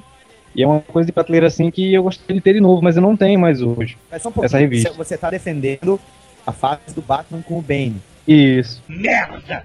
Olha aí, Fabiano. Olha aí, Fabiano. Olha aí, Fabiano. Mas é uma fase muito boa. Boa de prestar. Eu não sei se vocês vão, vão me escutar bem, porque tá chovendo muito aqui agora. Tá, tá limpo aqui. Não, que- não, olha, Elzinho, não adianta querer inventar desculpa pra não falar do seu filme, tá certo? Pode fechar a janela, não abra a janela, desliga a torneira pra não, não dizer que tá chovendo, tá bom? Como é? Ele tá inventando desculpa, cara. Por quê? Porque ele acho falou- que tá chovendo muito aqui. Que o áudio, assim, não tá prejudicando o áudio. É, quando a gente botar na Berlinda, ele disse que a conexão caiu, né? Exatamente. Ah, tá. tá, mas assim, me diz, então, por que que tu gosta tanto dessa fase aí, do Batman com o Bane? Cara, assim, foi, um- foi quando eu comecei assim um pouco a interagir com os quadrinhos do Batman, né? Ler mais. E eu achei que saiu, é um personagem que saiu um pouco da linha do que eu já vinha acompanhando, né? O Coringa, Charada, essas coisas. E o Ben, ele fez essa coisa de, sabe, soltar todo mundo, fazer o Batman correr pra resolver os problemas de Gotham. Pô, Gotham, Cara, né? a, a queda do morcego foi a saga que me fez gostar do Batman, cara. Eu acho Sim, essa saga Não é pra defender, não. É pra falar mal, não é pra defender, não. é, não, não dá. Olha, vocês têm que lembrar que a queda do morcego terminou com Jump Valley de Batman Mega Ultra Ninja tecnológico. Cara. Cara, o o Batman foi Branca, cara, por magia. Não, não, cara. Não. Ah, cara, eu, eu gostei. A queda do morcego é legal. O Nightfall é legal. O Night Quest, Night End aqui nos Estados Unidos, que no Brasil foi tudo queda do morcego. Foi, foi uma linha Mas, só. É, é, mas o Nightfall foi legal, cara. O ruim foi quando O Quest, colocaram End aquele outro ruim. Batman, né? Com aquela armadura. É, aí sim. O galego que tá é sendo treinado, né? Quer dizer, o ruim a consequência. Então, quer dizer, a única coisa de ruim nessa série é ter criado o Jean Paul Valley. Botar no lugar do Batman. Pior, cara, mas Acabou. eu vou te explicar. Eu, vou te explicar por que, que John, o John Paul Valley é uma bosta. Eu vou te explicar por quê. Ele foi criado por dois caras. Um é o Danny O'Neill. Até aí, até aí, o beleza. Tipo, dá pra salvar. Dá pra salvar. Danny O'Neill, pô. Danny O'Neill, Claro. grande, grande roteirista. Por favor, né? Mas ele, Joe Quesada. Entendeu? Joe Quesada, cara. Aí, assim, até então você não teria nada contra Joe Quesada, mas depois a vida mostraria que Joe Quesada. Caramba, bicho. Tudo fez sentido agora. Porque, ó, Joe Quesada criou o Jump Valley, que foi na época que o Batman ficou aleijado e voltou a andar por magia. Exato. Não é aquela Caraca, minissérie, tá cara, de edições desde o que começo, bicho. Que, que na verdade era o, que na verdade era o seguinte, a, a, a médica lá ficava aplicando passe no Batman, cara. Descarrego no Foi dando Descarrego, cara, era uma zica, entendeu? Tipo, então é, é- não tem muita explicação não. Mas Não, tem bem sim, eu acho que o Alzir também gostou por causa da diversidade, né? Bem, nem tanto, né, Daniel? Mas é. Não, mas fala sério, cara, por que que então tu gostou? Tá, porque foi teu primeiro contato com o Batman? Antes tu não... Não, não. Eu acompanhava Batman de Danny O'Neill e de Adams, né? Eu é curtia demais, disso, cara. Caralho? Hã? É que tu gostou disso então, cara? Cara, é como eu falei pra tu, eu comprava, eu comprava Batman é, e para, parava de comprar e continuava lendo Homem-Aranha. Eu dei uma parada total de acompanhar o Batman, não sei muitas coisas que aconteceram depois dessa fase. E quando eu voltei a, a acompanhar a revista, foi nessa fase do Bane, né? E aí eu comprei essa do, do Coesada, que ele fez aparecer esse personagem, esse. Eu nem lembro nem o nome do cara desse galego que eu achei Azrael. É até difícil de Cara, falar. horrível, cara. Azrael. E aí, Ele, ele parecia uma galego, não um galego, porque ele era vermelho. um pavão. vermelho era roupa, não? E aí, no caso, o Bane. Aí vem a trama, que eu achei uma trama bem interessante, né? Pra época, pra mim, foi divertido. Né? O Batman trabalhar até no três dias sem parar, tentando controlar o- os problemas de Gotham City. E aí, quando entra na mansão, surpreendido pelo vilão, que era o que realmente ele queria, né? O Bane queria deixar Batman no limite pra poder é, finalizar o personagem já sabendo que ele era Bruce Wayne e tudo e tal. Agora, depois dessa, dessa porra, eu vou defender de- xingando, né? Depois dessa porra, aí, começa a bagunça, né? Porque Ah, aí entra é a esse origem. galego aí, aí, caramba, meu irmão. Malzir, porra é a origem do Bane, cara. O que, que é a origem do Bane, cara? Ele nasce numa prisão, ele fica assim, Aqui que é o fodão daquela cidade. Eu... Batman. Ah, tá aí. Quando eu crescer, eu vou dar uma porrada nele. Essa é a origem dele, cara. Tá, tirando essa parte, Nightfall é legal. Mas, Elzi, vamos lá. Hoje, você relendo, será que você ia gostar? Cara, relendo Origem, eu não gosto de origem de, de vários personagens, se for pensar por esse lado. Eu acho que muita gente não sabe fazer origem bem, né, de, de personagem. Mas o Bane em si, nessa, nessa ação que aconteceu, eu, eu posso dizer pra você que tem coisas que até no próprio filme eu, eu questionaria como legal e ruim. Pronto, Ah, cara, vocês estão. Tá, assim? Vocês estão, vocês estão ignorando o potencial massa velístico do cara nascer na cadeia e dar uma porrada no Batman, velho. Não, ele não teria condições. Se a gente for pensar em bater no Batman, ele não teria. Por isso que ele foi inteligente em armar toda aquela situação para deixar o Batman esgotado.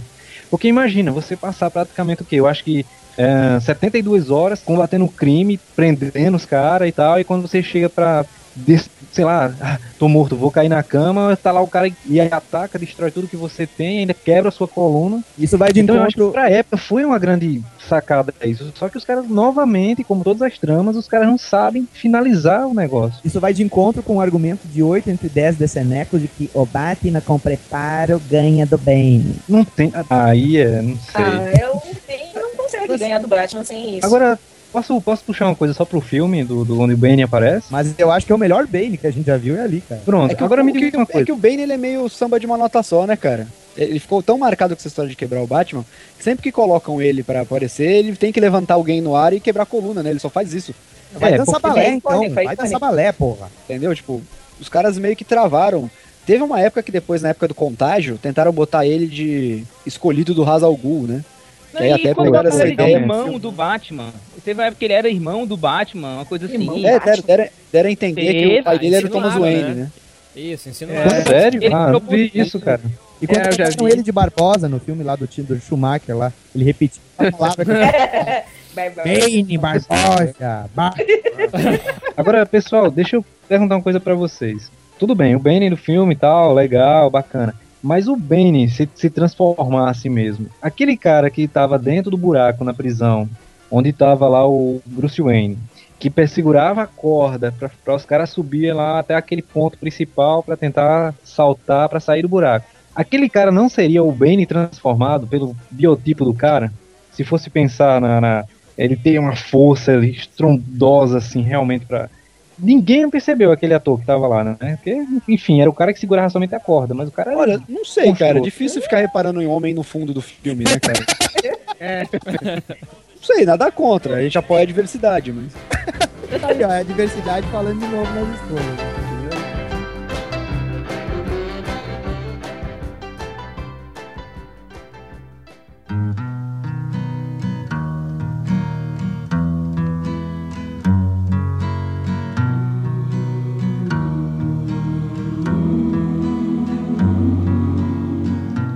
There's a place where lovers go to cry their troubles away. And they call. Olha, eu tô achando que vocês estão pegando muito leve, cara. Sakura Card Captor, tosqueira que gosta, quem gosta de mangá gosta. Queda do morcego, pô, tem um ponto ou outro ruim, mas é uma história muito boa. Cara, mas a gente tá falando aqui agora da gênese de um gênio. Um cara que mudou, Deus do mudou os quadrinhos como eles são feitos, cara. Primeiro trabalho profissional de Rob Liefeld. Tu tá se envergonhando, moro, cara? Ah, não. Ah, Vai, vai- tu vai falar de Cable. ai, ai, ai. Não, cara, a primeira minissérie de 88 de Rapina e Columba. Merda, hein? Caraca, velho. Saiu aqui na DC Especial 3. É, desencavou. O, o subtítulo dela é- já começa sensacional, você já vê com um negócio diferenciado. Que é Juntos novamente pela primeira vez.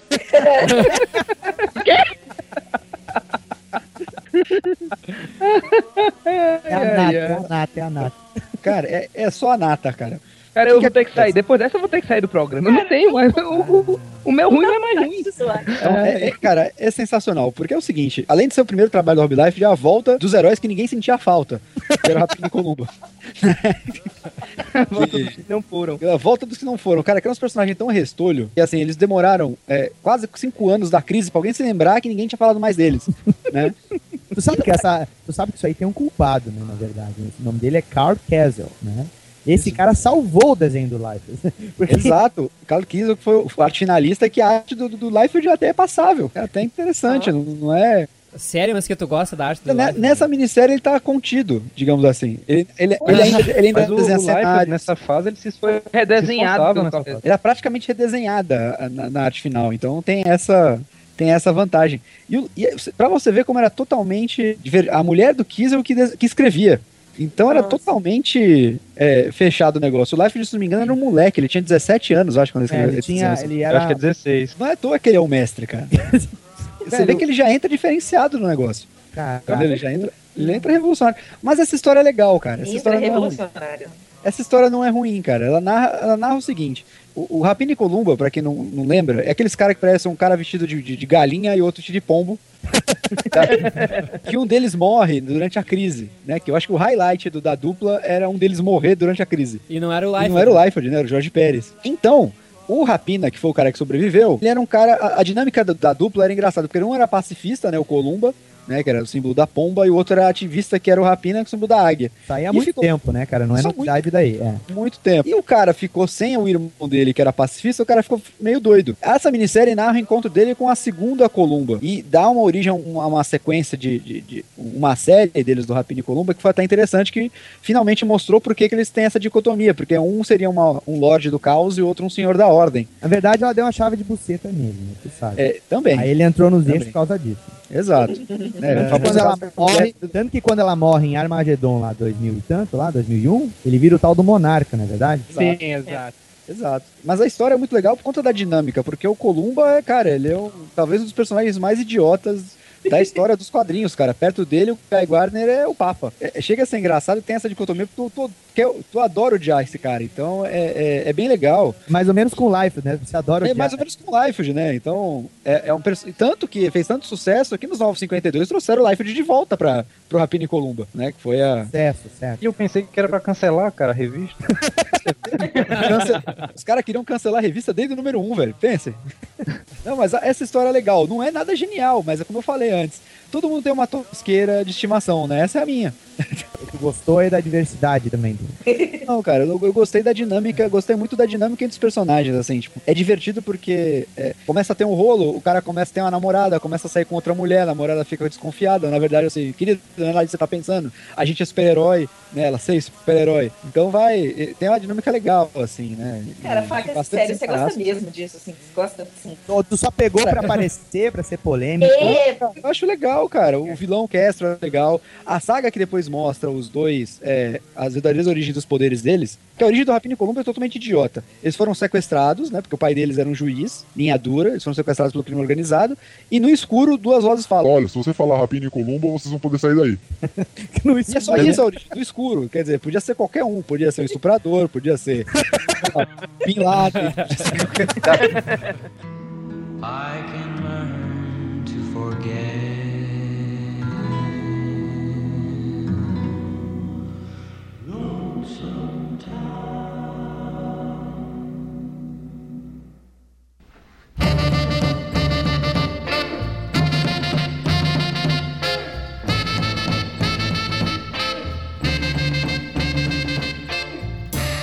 Mano Araújo. Ai, vou respirar fundo agora pra falar isso. Eu não sei nem como externalizar isso, sabe? Nossa senhora. Mas eu gostei da fase do Superman de energia, cara. Merda mesmo, viu? Ah, não, não, não. Pera, aí. falou, falou, falou mal do Rapina e Columba, vai embora. Sai daqui. Superman Duracell, né, velho? cara. Pois é, cara. Não, e, e ainda tem mais. Eu ainda achava melhor quando ele se dividiu em dois, vermelho e azul. Você, você achou melhor. É isso. Ah, tem o Grenal. Não, não, você não tem Grêmio Inter lá. aí, né? Nossa, velho. Mas eu já vim Mano, preparado ainda pra apanhar. Olha, olha, olha, olha, veja isso agora, Daniel HDR. Ele está comparando o Superman elétrico azul e vermelho com um Grenal. Você que é colorado. Eu não tiro razão, cara. Você, não, você que é colorado, você sabe que o seu time é representado pelo segundo, secundário e o Superman elétrico. É. Não é nem o principal. É um Olha, cara, eu vou te falar uma coisa, cara. Superman. O que que tu gostava do Superman? Cara, eu acho que era hormônio. Isso era minha fase adolescente. Eu tava... Peraí, peraí, peraí, peraí, peraí. peraí.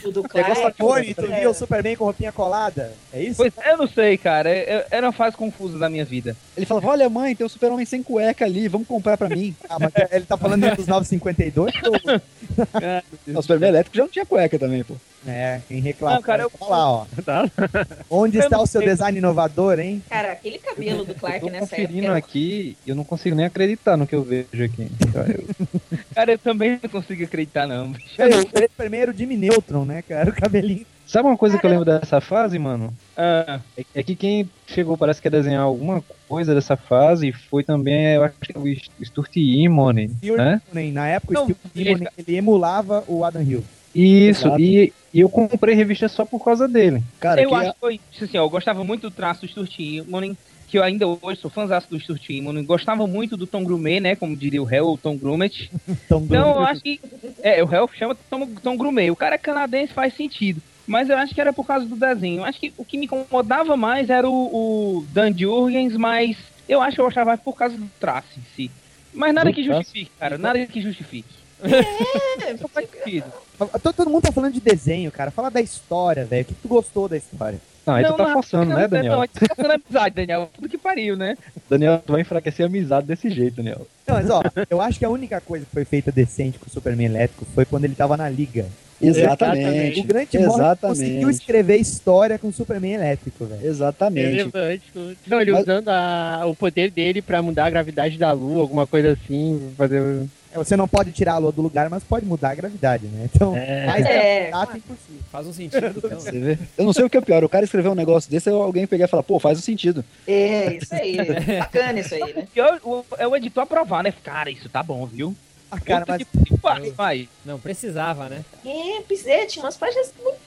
Eu não entendo, eu não entendo essa fase. Eu não entendo por que, que foi feito. eu não entendo porque o Superman tinha um poder desse, sendo que o poder dele era baseado no sol. Se ficasse em chamas, então, caralho, saca? O velho. super-homem de fogo, né? Super-homem de fogo. Eu tô nem no. Superman 3, assim. Solar. Agora, Ah, vamos mas pensar o seguinte. é massa velho, né, cara? Então. Tava na moda, cara. Mas vamos pensar o seguinte, ele veio de Krypton, a roupa dele foi costurada. E o elétrico? Ele alterou as Tava moléculas. pelado. Ele era que nem o Lanterna Verde do filme, cara. Ele tava pelado e tinha uma membrana. Ah, eu, eu me lembro, Nossa, eu lembro que o, o, Superman tinha, o Superman tinha perdido os poderes dele, né? E ele mudou pra esse elétrico e quando ele se transformava em plaquete, ele ficava normal, ele ficava humano, assim. É, até ele começou com a ter, criar uma, é, e até começou a ter, criar uma barriguinha, assim. Ficava fora de forma. Então tu gosta desse roteiro, né, ô, mano? Tu é doido, cara. Era primoroso. Eu acho que é, é muito hormônio, era virgem na época, sabe? Aí virou queijo na cabeça. Afetou alguma coisa. É, vamos, vamos ver se. Deixa eu fazer uma equação maluca aqui. Se fosse o Salvo Sema desenhando o Superman elétrico, você lia? Não, aí eu não ia gostar. Cara, mas o Salvo Sema não chegou a desenhar o Superman em algum momento? Cara. Ou tinha alguém que tinha emulava o Cara, Salvo eu, eu acho que teve uma época, eu acho. Mas, peraí, vamos, a gente, é fácil, a gente bota no Google. Superman salvo É que, Sema. é que eu já estou fazendo agora. Caramba, alguém, Atenção. alguém copiava o Salvo Sema? Atenção. Atenção. Não, perdão. É, é, Salvo Sema desenhava a Estranha Visitante, que é o spin-off do Superman Elétrico. Quem desenhava aquela capa clássica do Superman Elétrico, com fundo preto, é o Ron Friends. É. Que tá ali junto com o Salvo Sema. É, o Ron Friends, ele tem um traço semelhante, exatamente. É, tá ali Eram junto. amigos, era, era um colega, cara. É, o Ron Friends, ele, Não, ele passou um tempo também desenhando o Homem-Aranha, não foi? Foi. Foi. E a Garota Aranha também, a Spider-Girl, né? Isso. Ah. Ô, Fabiano, diga. Vamos lá para a minha caca da noite. Ela nem é tão caca assim, né? Porque tem muita gente que gosta, tenho certeza disso. O, o meu cocô é o Spawn. É uma merda. Spawn. Spawn, É Spawn tem aí, barulho né? mesmo, né? Que quando bate na água faz Spawn. É, bem isso aí, cara. Cara, eu, Viu? Todo mundo ficou quietinho porque o pessoal Cara, gosta eu Spawn. né, decepcionado, cara. há um, há um ano e meio atrás eu tentei reler, não sei porquê também. Eu acho que eu bati a cabeça. Eu acho que eu bati a cabeça na parede por algum motivo e tentei reler. Cara, é insuportável. É insuportável, bicho. Spawn, velho. Spawn é um velho Spawn- contando uma história de ficção com É Alzheimer, cara. insuportável. Porque ele fica, ele fica contando aquela merda toda de novo, e aí ele esquece que a porra do relógio não funciona pra porra nenhuma. Aquele relógio que era a única coisa original que tinha na história. Que uma hora eu pensava assim, não vai acabar. nada. Vai Não acabar, vai nada. morrer. Esse filho da puta vai morrer. Aí ele não morre, cara. Não, não, e, o- e o mais legal, e era assim, né? Em uma noite enluarada, Spawn salta pela lua. Aí mostravam a lua e o spawn saltando. Tão violentamente, ele quebra o braço de 12 marginais. Aí tava lá, ele quebrando o braço dos marginais. Pois reclamam do Stan Lee, né? Com o roteiro. É. Era de, é de Mas viu? veja bem, né, cara? Quando o Spawn chega é, no Brasil, é mesmo publicado lá nos Estados Unidos, né? A nossa fase adolescente, né, cara? Nossa Massa fase de hormônios à flor da pele, É né? a fase Exatamente, massa velhística. velho, né, cara? Eu já. Pô, aí tu pega uma revista que vamos e comemos, uma qualidade considerável, publicado pela Abril. Uma qualidade considerável, co- ótimo, eu achei. É, dá Em que, a, ricochê, em que a esposa toda, né? do Spawn aparece com seis dedos, né? É, exatamente. Caramba, eu nunca vi isso, cara. É, cara, a Wanda, Ah, lá, a que ver de esposa novo. dele tem uma Opa. cena que ela tem seis dedos, cara. Cara, eu tenho que olhar isso aí. Ah, cara, a polidactilia todo mundo tem, até as Carelli, né, cara?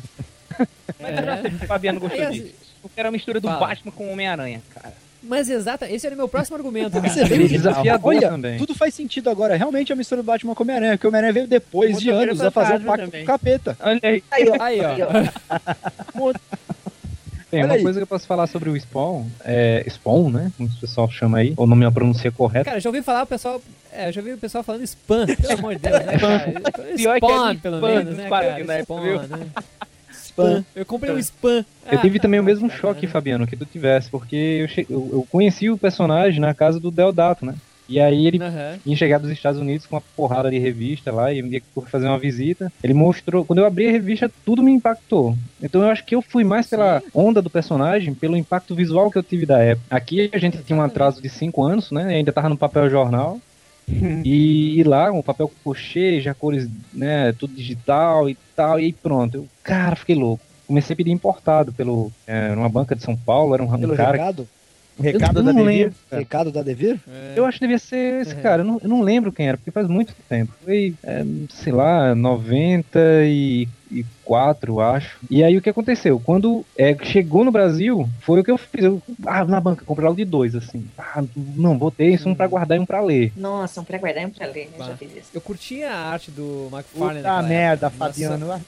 Ah, desculpa, vergonha humana. Cara, o. McFarlane sempre foi muito ruim, bicho. Principalmente na fase do Aranha, aí que eu não gostava mesmo. Aquela fase do. Mas aí, cara, veio o Greg Capullo. E aí eu disse, pô, quem é o Não, McFarlane mas concordo. O Greg Capullo salvou a revista, né? O coitado É, tirava água de pedra, cara. cara. Porque aquele roteiro, puta Pô. que pariu, né? Exatamente, a arte do Cara, era é- muito boa, cara. Eu curtia pra caramba, assim. E hoje, tava dando uma olhada aqui antes de gravar o podcast, assim, como a arte do McFarlane era ruim, cara. Puta merda.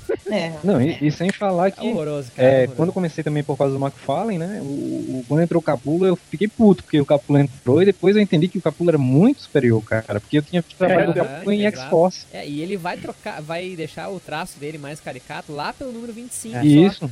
Porque É. ele ali ele, no número 15, aqui no Brasil, 15, no, no 15 Isso. no Brasil, né? Ele tem aí um traço ainda. Ele tá muito protocolar ali, né, cara? É, seguindo exato, seguindo aquele que ele fazia burocrático, no assim, né? X-Force, foi lembrado agora. Exato, exato. E só depois, aí teve algumas. uh, Ele alternou algumas edições com o Tony Daniel, É. também um traço. Quase que eu parava não de gosto- comprar. gosto mesmo. É. e, e aí no número 25 é quando ele começa mesmo aquele traço bem mais estilizado, que eu acho que é fenomenal, cara. E uma pena que ele não tá Assim, fazendo algo Fabiano, eu acho com que quando tu coloca numa revista, em sequência, Neil Gaiman e Alan Moore, e os Uhum. caras com duas histórias, eles fazem muito mais do que 50 edições do Spawn, É. eu acho que tem algum problema aí. É. Tem algum problema aí. É que a Image na época É, também, cara. não- na verdade, não tinha, não era um primor, né, do, de, de roteiro, né? Acho que nenhuma série da Image na época tinha um roteiro bom. Era qualquer coisa, né? Vamos O, melhor, o melhorzinho era o Savage Dragon, que era massa velho, né? Só. É. Mas eu não consigo Mas era gostar do desenho, cara. velha. Era puro Eu não gosto velho. também, cara. Eu não consigo gostar dele. Cara, Savage tem, Dragon também tem algumas restrições. tem né? uma história no Spawn que é um. que logo voltando do Spawn e Batman. Se eu não me engano, ele cai na casa de um menininho. Hum. Essa história é muito legal. É intimista, é legal. Ah, sei qual é, que o meninozinho é fã de quadrinhos e Isso, tal. e, É, é, aquele- e o aquele pai copião- bate nele. É, é, é, a, é a cópia da história do, do menino que gosta do Homem-Aranha. Exatamente. É, É um plágio fudido essa história. É, sensa- é, é. é um plágio sensacional de uma história clássica, assim, simples do Homem-Aranha. Na verdade, tudo que o McFarlane fez foi meio que um plágio, né, cara? Tinha coisas assim que salvava, assim, quando você é adolescente, você não conhece. Ai, que história legal, que bacana. E quando apareceu a Angela, só Mas que foi o assim, delírio dos adolescentes, rapaz. mas a o- Ângela Foi o terror muitas foi noites. a vida do McFarlane também. Haja processo. Matou a personagem Não, no o final. Ah, o McFarlane volta e meia tá envolvido com o processo, né, cara? Seja do New Gaiman, seja do Terry Fitzgerald, o amigo dele, aquele também. O seu, Tá- seu amigo dele tá processando ele, né, velho? Quem é o New Gamer, velho? É, exatamente, né, cara? Se o próprio personagem do cara tá processando ele, imagina. Agora, uma coisa que eu achei interessante no personagem em si é porque ele conseguiu fazer muita grana com uma coisa que não tinha conteúdo de história nenhum, que foi o caso de todas as revistas da linha da Image, né? Porque É, o a- que a- vendia na verdade era a marca do Alzir, cara. era a eu acho que o que ele fez grana foi com os bonecos. Com a É McFarlane verdade, Viu? Quando ele montou a empresa de bonecos. mas a empresa de bonecos não veio depois das vendas das revistas, não? Não, ele, ele criou em paralelo como merchandising, como merchandising de apoio. Aí, como ele foi fazendo acordo com um jogador de beisebol, que ele sempre foi fã de beisebol. Tony Twist, não, é, na verdade é do- de hockey. Tony Twist. De hockey, é isso, porque ele era De canadense, né, no Canadá. É. Sempre teve muito forte o hockey. Ele começou a fazer acordo com, com atleta, acordo com banda, aí ele foi expandindo a coleção dele. O McFarlane Productions, hoje em dia, basicamente é design de boneco, cara. O quadrinho, ele faz pro protocolo mesmo, cara. Tanto que o Robert Kirkman, lá numa, numa palestra, num painel dele na, na San Diego Comic Con, ele levantou no meio do público lá e intimou o McFarlane pra voltar a fazer quadrinhos. E foi, cara. Não sabia dessa? Foi Não, não sabia dessa, cara. Tá o vídeo aí no link, vocês podem ver o, o Robert Kirkman, antes de se tornar sócio da Image, falando pro McFarlane por que, que ele não saía atrás da, da prancheta, ao invés de ficar projetando bonequinho e voltava a fazer quadrinho. Mas ele é muito melhor fazendo, fazendo bonequinho do que quadrinho, então, bicho. O mundo não tá perdendo, não. Mas Fabiano, tu ainda tem esses spawn? Tenho, cara. Tenho quase. Eles vão estar Olha, disponíveis, eles vão estar disponíveis na Dynamo Store. Exatamente. Sabendo, descobri que tem uma dessas edições que vale uma grana da porra. Só falta descobrir qual é. Pô, cara, me diz aí que eu vou. Eu acho que é a 10, É- a é a nacional. É 10 ou é 11? 10 É a 10 nacional. e tem a, Eu tenho a 10 e a americana gringa também, ela, A gringa vale uma nota. ela vale uma nota. Cara, eu, eu paguei 10 reais pela número, número- pela número 10 americana. Pagou 10 reais porque era pra, pra pessoa desinformada aqui, né, velho? Não, cara, num site de quadrinhos que vende só quadrinhos. Mas aí eu tô achando estranho, porque lá fora ela tá bem cotada. Não, mas veja, não, mas veja bem, ela chegou primeiro, eu me lembro vividamente, ela foi lançada no site a 100 reais. Eu fiquei tentado de comprar a revista por 100 reais, né? Spawn número 10. Mas aí eu deixei de lado. Aí passou acho que um mês, cara, a revista tava por 10 O reais. estagiário atualizou o site, um Esqueceu um zero. Errou, esqueceu o zero, fui lá, o Fabiano comprou. É, rede. Mas eu- É. Mas eu tenho quase todas as revistas aqui. ah, não- faltam acho que uns cinco números. Tem aquele A Maldição do Spawn. Tem o. Spawn e Batman. As minisséries também. tenho, tem, claro. Tenho. Tem, tem, claro. As outras minisséries, Feudo de Sangue. Cara, né? o, o Spawn e Batman é um crossover interessante porque ele é um dos poucos crossovers que gera consequência, né, de alguma forma.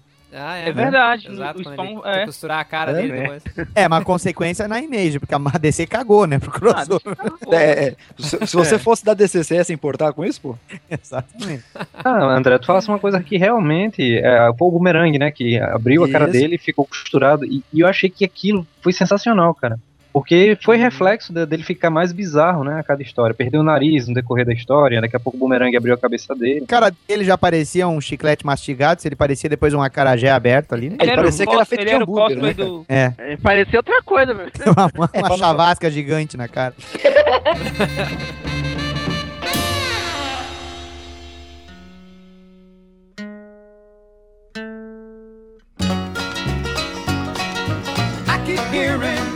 concerned about my happiness. But all that thought you're giving me is conscience, I guess. If I were walking in your shoes, I wouldn't worry none. Are you and your friends are worried about me? I'm having lots of fun. Counting flowers on the wall, that don't bother me at all. Playing solitaire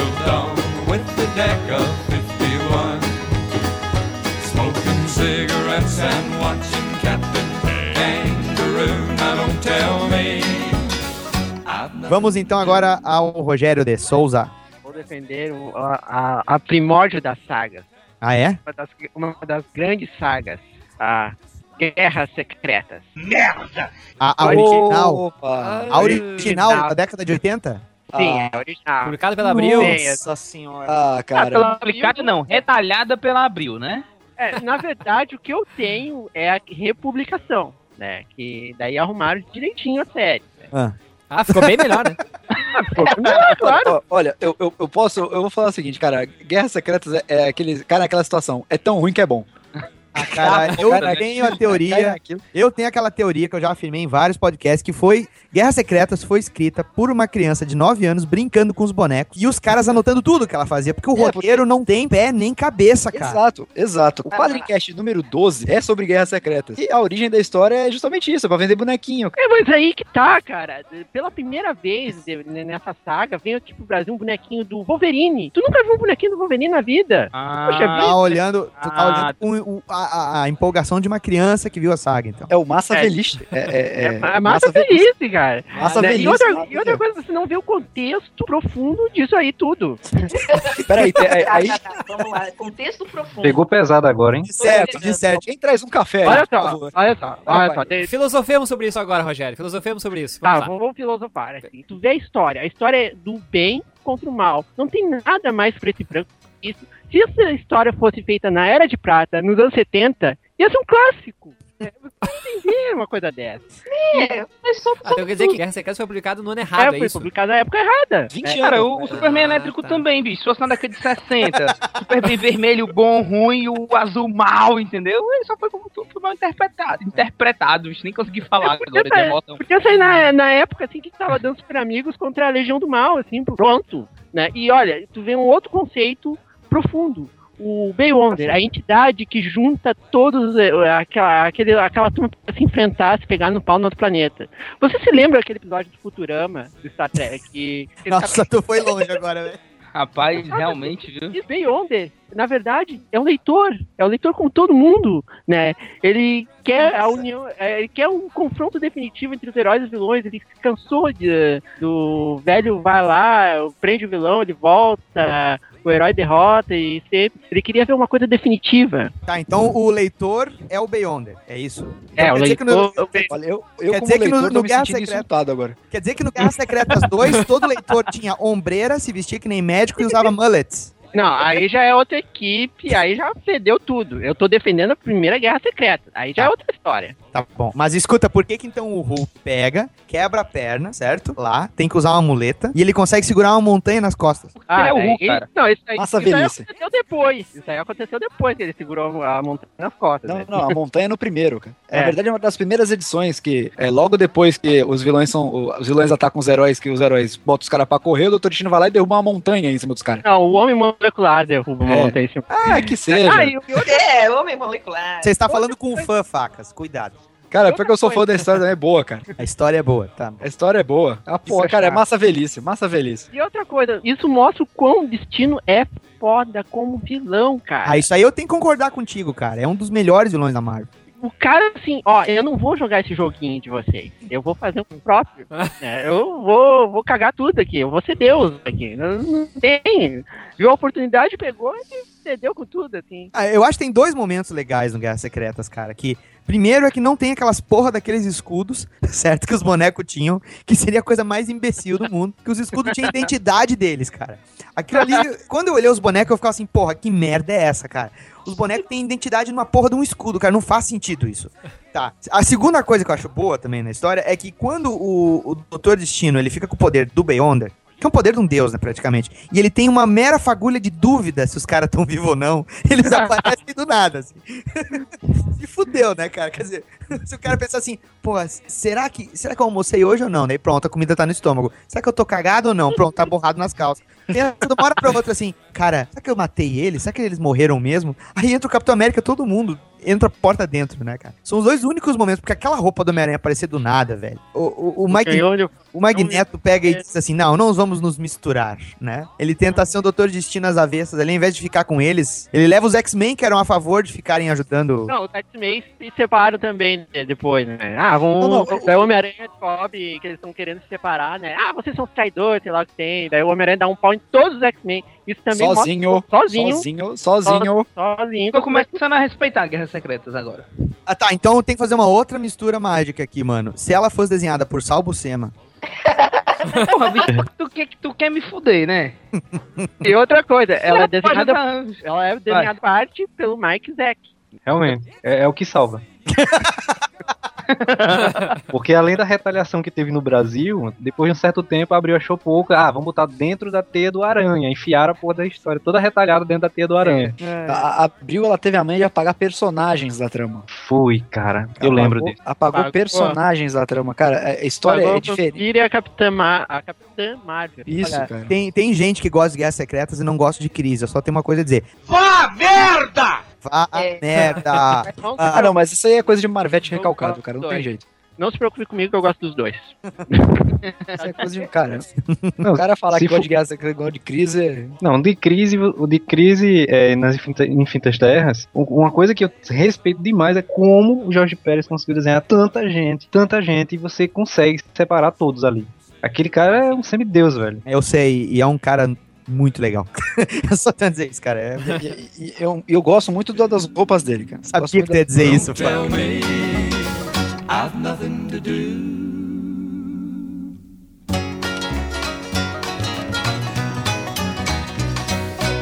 Depois de ter ouvido, principalmente o Facas defender Rob Liefeld, cara, eu tô vendo que o que eu escolhi aqui nem é tão ruim assim. Aí eu tive que fazer uma mudança de emergência que mantém o vínculo com o que eu gosto aqui, sabe?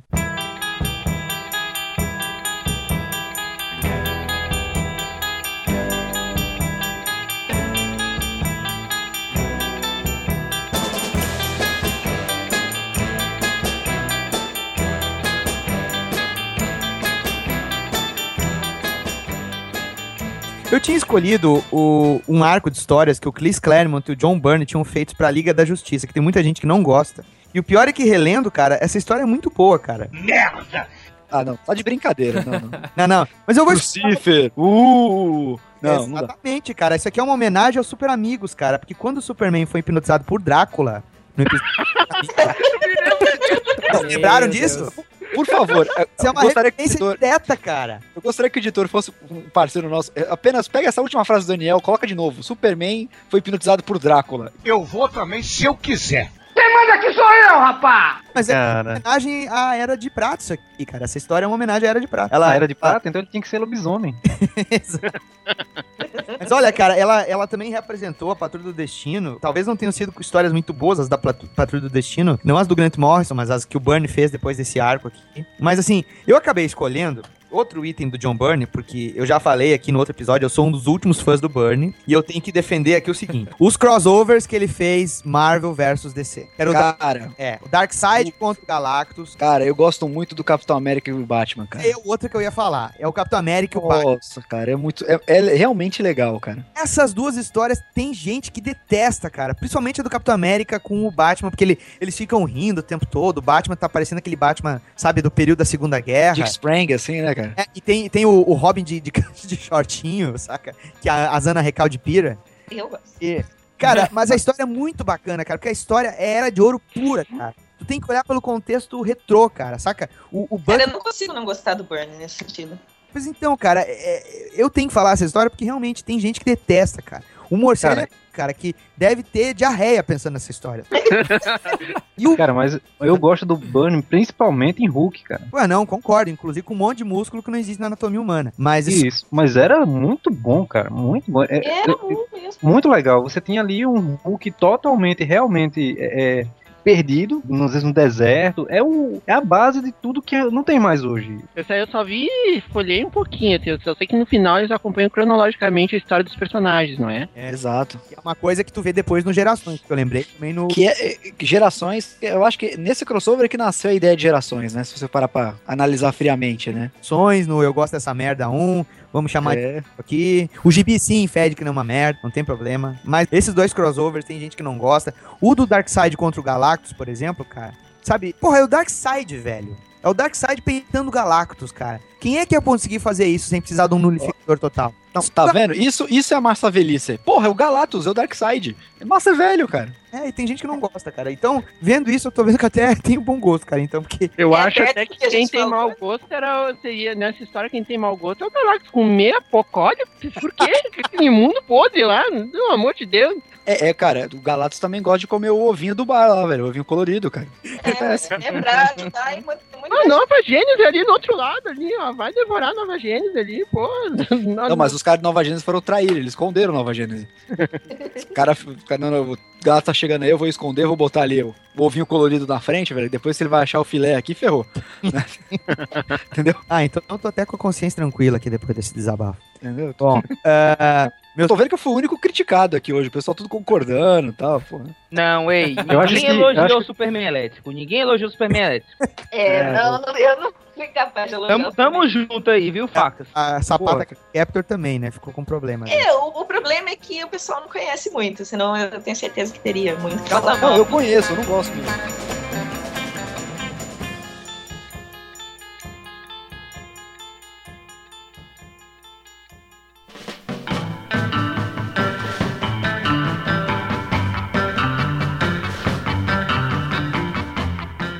Amigos, pra concluir o episódio, antes das despedidas de todos vocês, eu quero que cada um de vocês, certo? Falando na ordem que eu, eu os chamei durante o episódio, cada um de vocês dê uma justificativa pro nosso ouvinte ir atrás da história que vocês citaram, ou do arco que vocês citaram e tudo mais.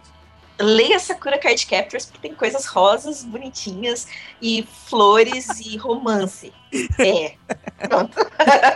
essa foi boa, essa foi boa. Tentem resumir numa frase, exatamente. Bem, no meu caso, leiam Batman, porque Batman é muito legal e Bane ainda tem potencial como vilão. Nossa, isso faz tempo. Como assim ainda tem potencial como vilão? Tem potencial. Mas não, tem um potencial, só há 20 anos não é explorado, é isso. Né? Ainda não caiu na mão do cara certo, né, cara? É, é isso. A gente, tem, a gente tem noção de como tem potencial como vilão. É a mesma coisa a gente pensar no Aquaman, né? É Ah, já- é, é só chamar o Geoff Jones, cara. Não, você- DC é fácil. Você saiu na argumentação agora, hein? É. Cara, caracterização. Se você quer conhecer é, alguns heróis que fujam do, do normal e, e sejam divertidos, quer se surpreender com alguma coisa, cara, a arte do Liefeld é só um detalhe histórico. Mas a. a- o- Aí, ó, tá vendo? Não dá pra falar sério, cara. É. Rapina e Columba é divertido, cara. É, é- é legal pela caracterização, pela, pelos personagens, pelo, pelas confusões. É praticamente um filme da sessão da tarde em quadrinhos, cara. Então, Eu tô dessa com dois galerinha. dedos nos olhos agora. Entendeu? Então, assim, vale a pena pra você, tipo, sair, sair da rotina da, né, do- dos super-homens, do Homem-Aranhas, Batmans da vida. Que é um negócio totalmente diferente, então vale a pena. Faz, bata sua cabeça três vezes na parede, que aí você vai ver que é bom, cara. Tá faltando um. Como é que eu posso dizer? Um incentivo. Você vai ter que ter um faltando choque. incentivo. Você tem que ter um choque de culturas, né? Exato. Cara, leia Rapina e Columbus dos 952 do Life. Depois disso, o Superman elétrico é massa. Sensacional, né? Cara, leia o Spawn por causa de Greg Capullo, cara. Cara, Não é pra ler o Batman agora, então. É, demais. só o Spawn. É, exatamente. Ele tinha morrido, cara. Ele era Atenção, demais. ouvintes do Orcast, vocês acabaram Não, não. de ouvir o Fabiano dizer pra vocês, não leiam o Batman agora, leiam o Spawn, é isso que tá falando? Exatamente. Porque o Spawn, se você gosta do Batman, gosta do Homem-Aranha, leia o Spawn.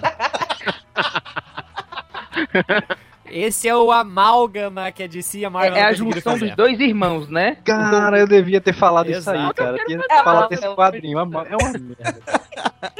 Cara, o Amálgama foi foda, viu? É, mano. É. Fabiano, você deveria ter falado sobre isso, Fabiano. É verdade, pois é, Não, cara. Amálgama. Leia o clássico. Leia um, um dos grandes clássicos, o começo de tudo, a grande saga Guerras Secretas, a original, do, a junção entre o bem e o mal, e mostra como o Dr. Destino é foda. Só isso. Encerro, seu meritíssimo. E eu quero convidar todos vocês não só para lerem o que eu apresentei aqui, que são homenagens a heróis clássicos e a conceitos clássicos, para vocês ouvirem o episódio Eu Gosto Dessa Merda, parte 1, né, que tá o link aí também, mas que saiam da concha de vocês, por favor, e não encarem essas indicações que nós demos como para que elas tenham que ser evitadas ao, ao máximo, assim, que você, os olhos de vocês vão expurgar se forem ler. Claro, tirando Rapina e Columba, mas... Sim, seria bom evitar, mas não é obrigatório, entendeu? É, abram os horizontes de vocês, leiam pra criar o senso crítico. E a gente também convida a todos os ouvintes a falarem das suas merdas aí que vocês já leram, que vocês gostam e que ninguém gosta aí nos comentários, ok?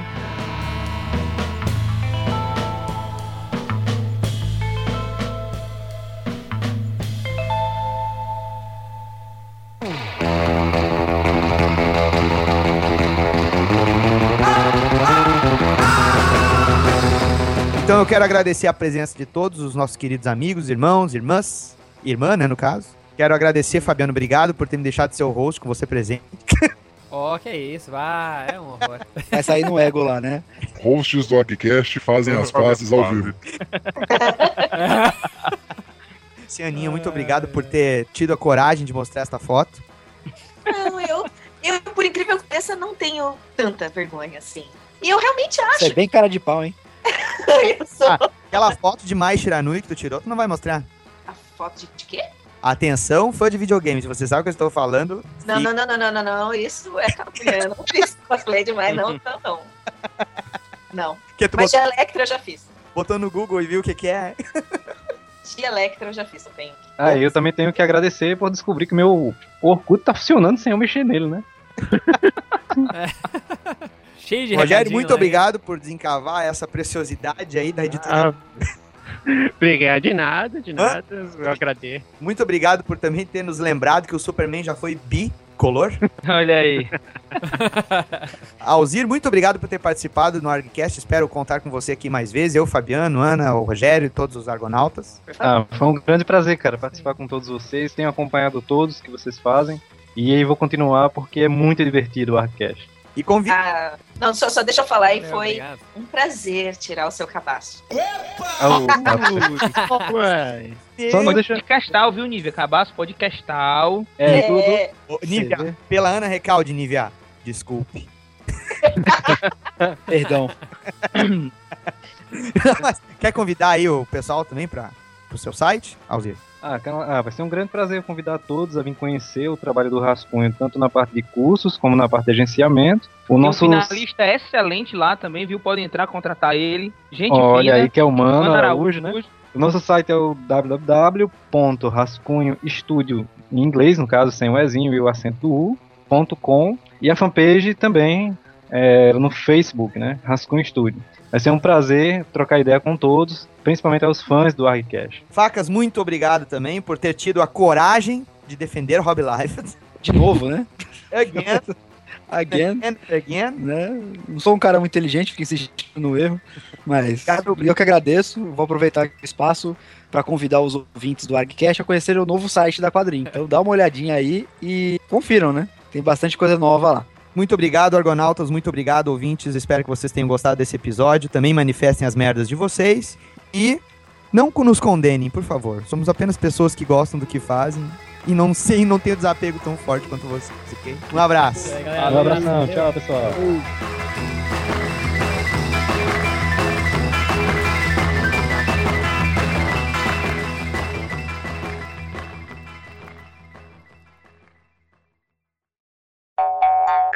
Isso não é religioso, mas se vocês acharam que falaram uma merda tremenda, Vocês estão no episódio certo. vocês estão. Podcast certo. Aí, já foi uma boa ideia também pro próximo, Daniel. Ah, eu Olha aí, ó. ideia, né? Ana- Ananinha, Ananinha, vamos, vamos brigar com o Daniel agora. Beleza. Não, não, não. Pode esperar, pode esperar. Durante o podcast tem muita água, vai rolar ainda. Olha lá, eu acabei de ler no ego aqui, ó. Climão maneiro na gravação do ArgCast. Qual é a manchete? ego? Qual é a manchete do ego, André? Qual- qual A manchete do ego agora é ArgCast demite convidados sem. Né, Emite sem... convidados, né? É, é o ego, né, pô? É o Mas, ego. cara, a, a melhor manchete do É, ego que eu já vi é, era. é o ego, pô. É, Caetano estaciona no Leblon. Tipo, ok. É porque é muito difícil achar estacionamento, depois- só pode ser isso, né? É que depois cai a bolsa em Londres, ninguém sabe por quê, né, cara? Tchau! E Betsy! Ai, ai, ai. É isso aí, galera. Tem Obrigadão Fabiano mesmo. tem que acordar valeu. cedo amanhã, hein? Fabiano? É. É, vou ter que É, né? acordar cedo, já vou indo subir a abóbora. Não, não esquece o mapa, pelo amor de Deus. Somos dois. Ok, ok. Certo? Caiu o fone aqui, tá? Mudando de tópico, então. Mudando de tópico. Mano Araújo. É, Lobo Solitário e tal. Mas tem um negócio que eu gosto muito. E dá até assim. A galera pode me julgar. Eu fiz até cosplay. Esses dias eu tava É, fazendo. Peraí, peraí. Peraí. Peraí. Nossa! Caraca, até caiu a conexão aqui, velho. Sério o negócio.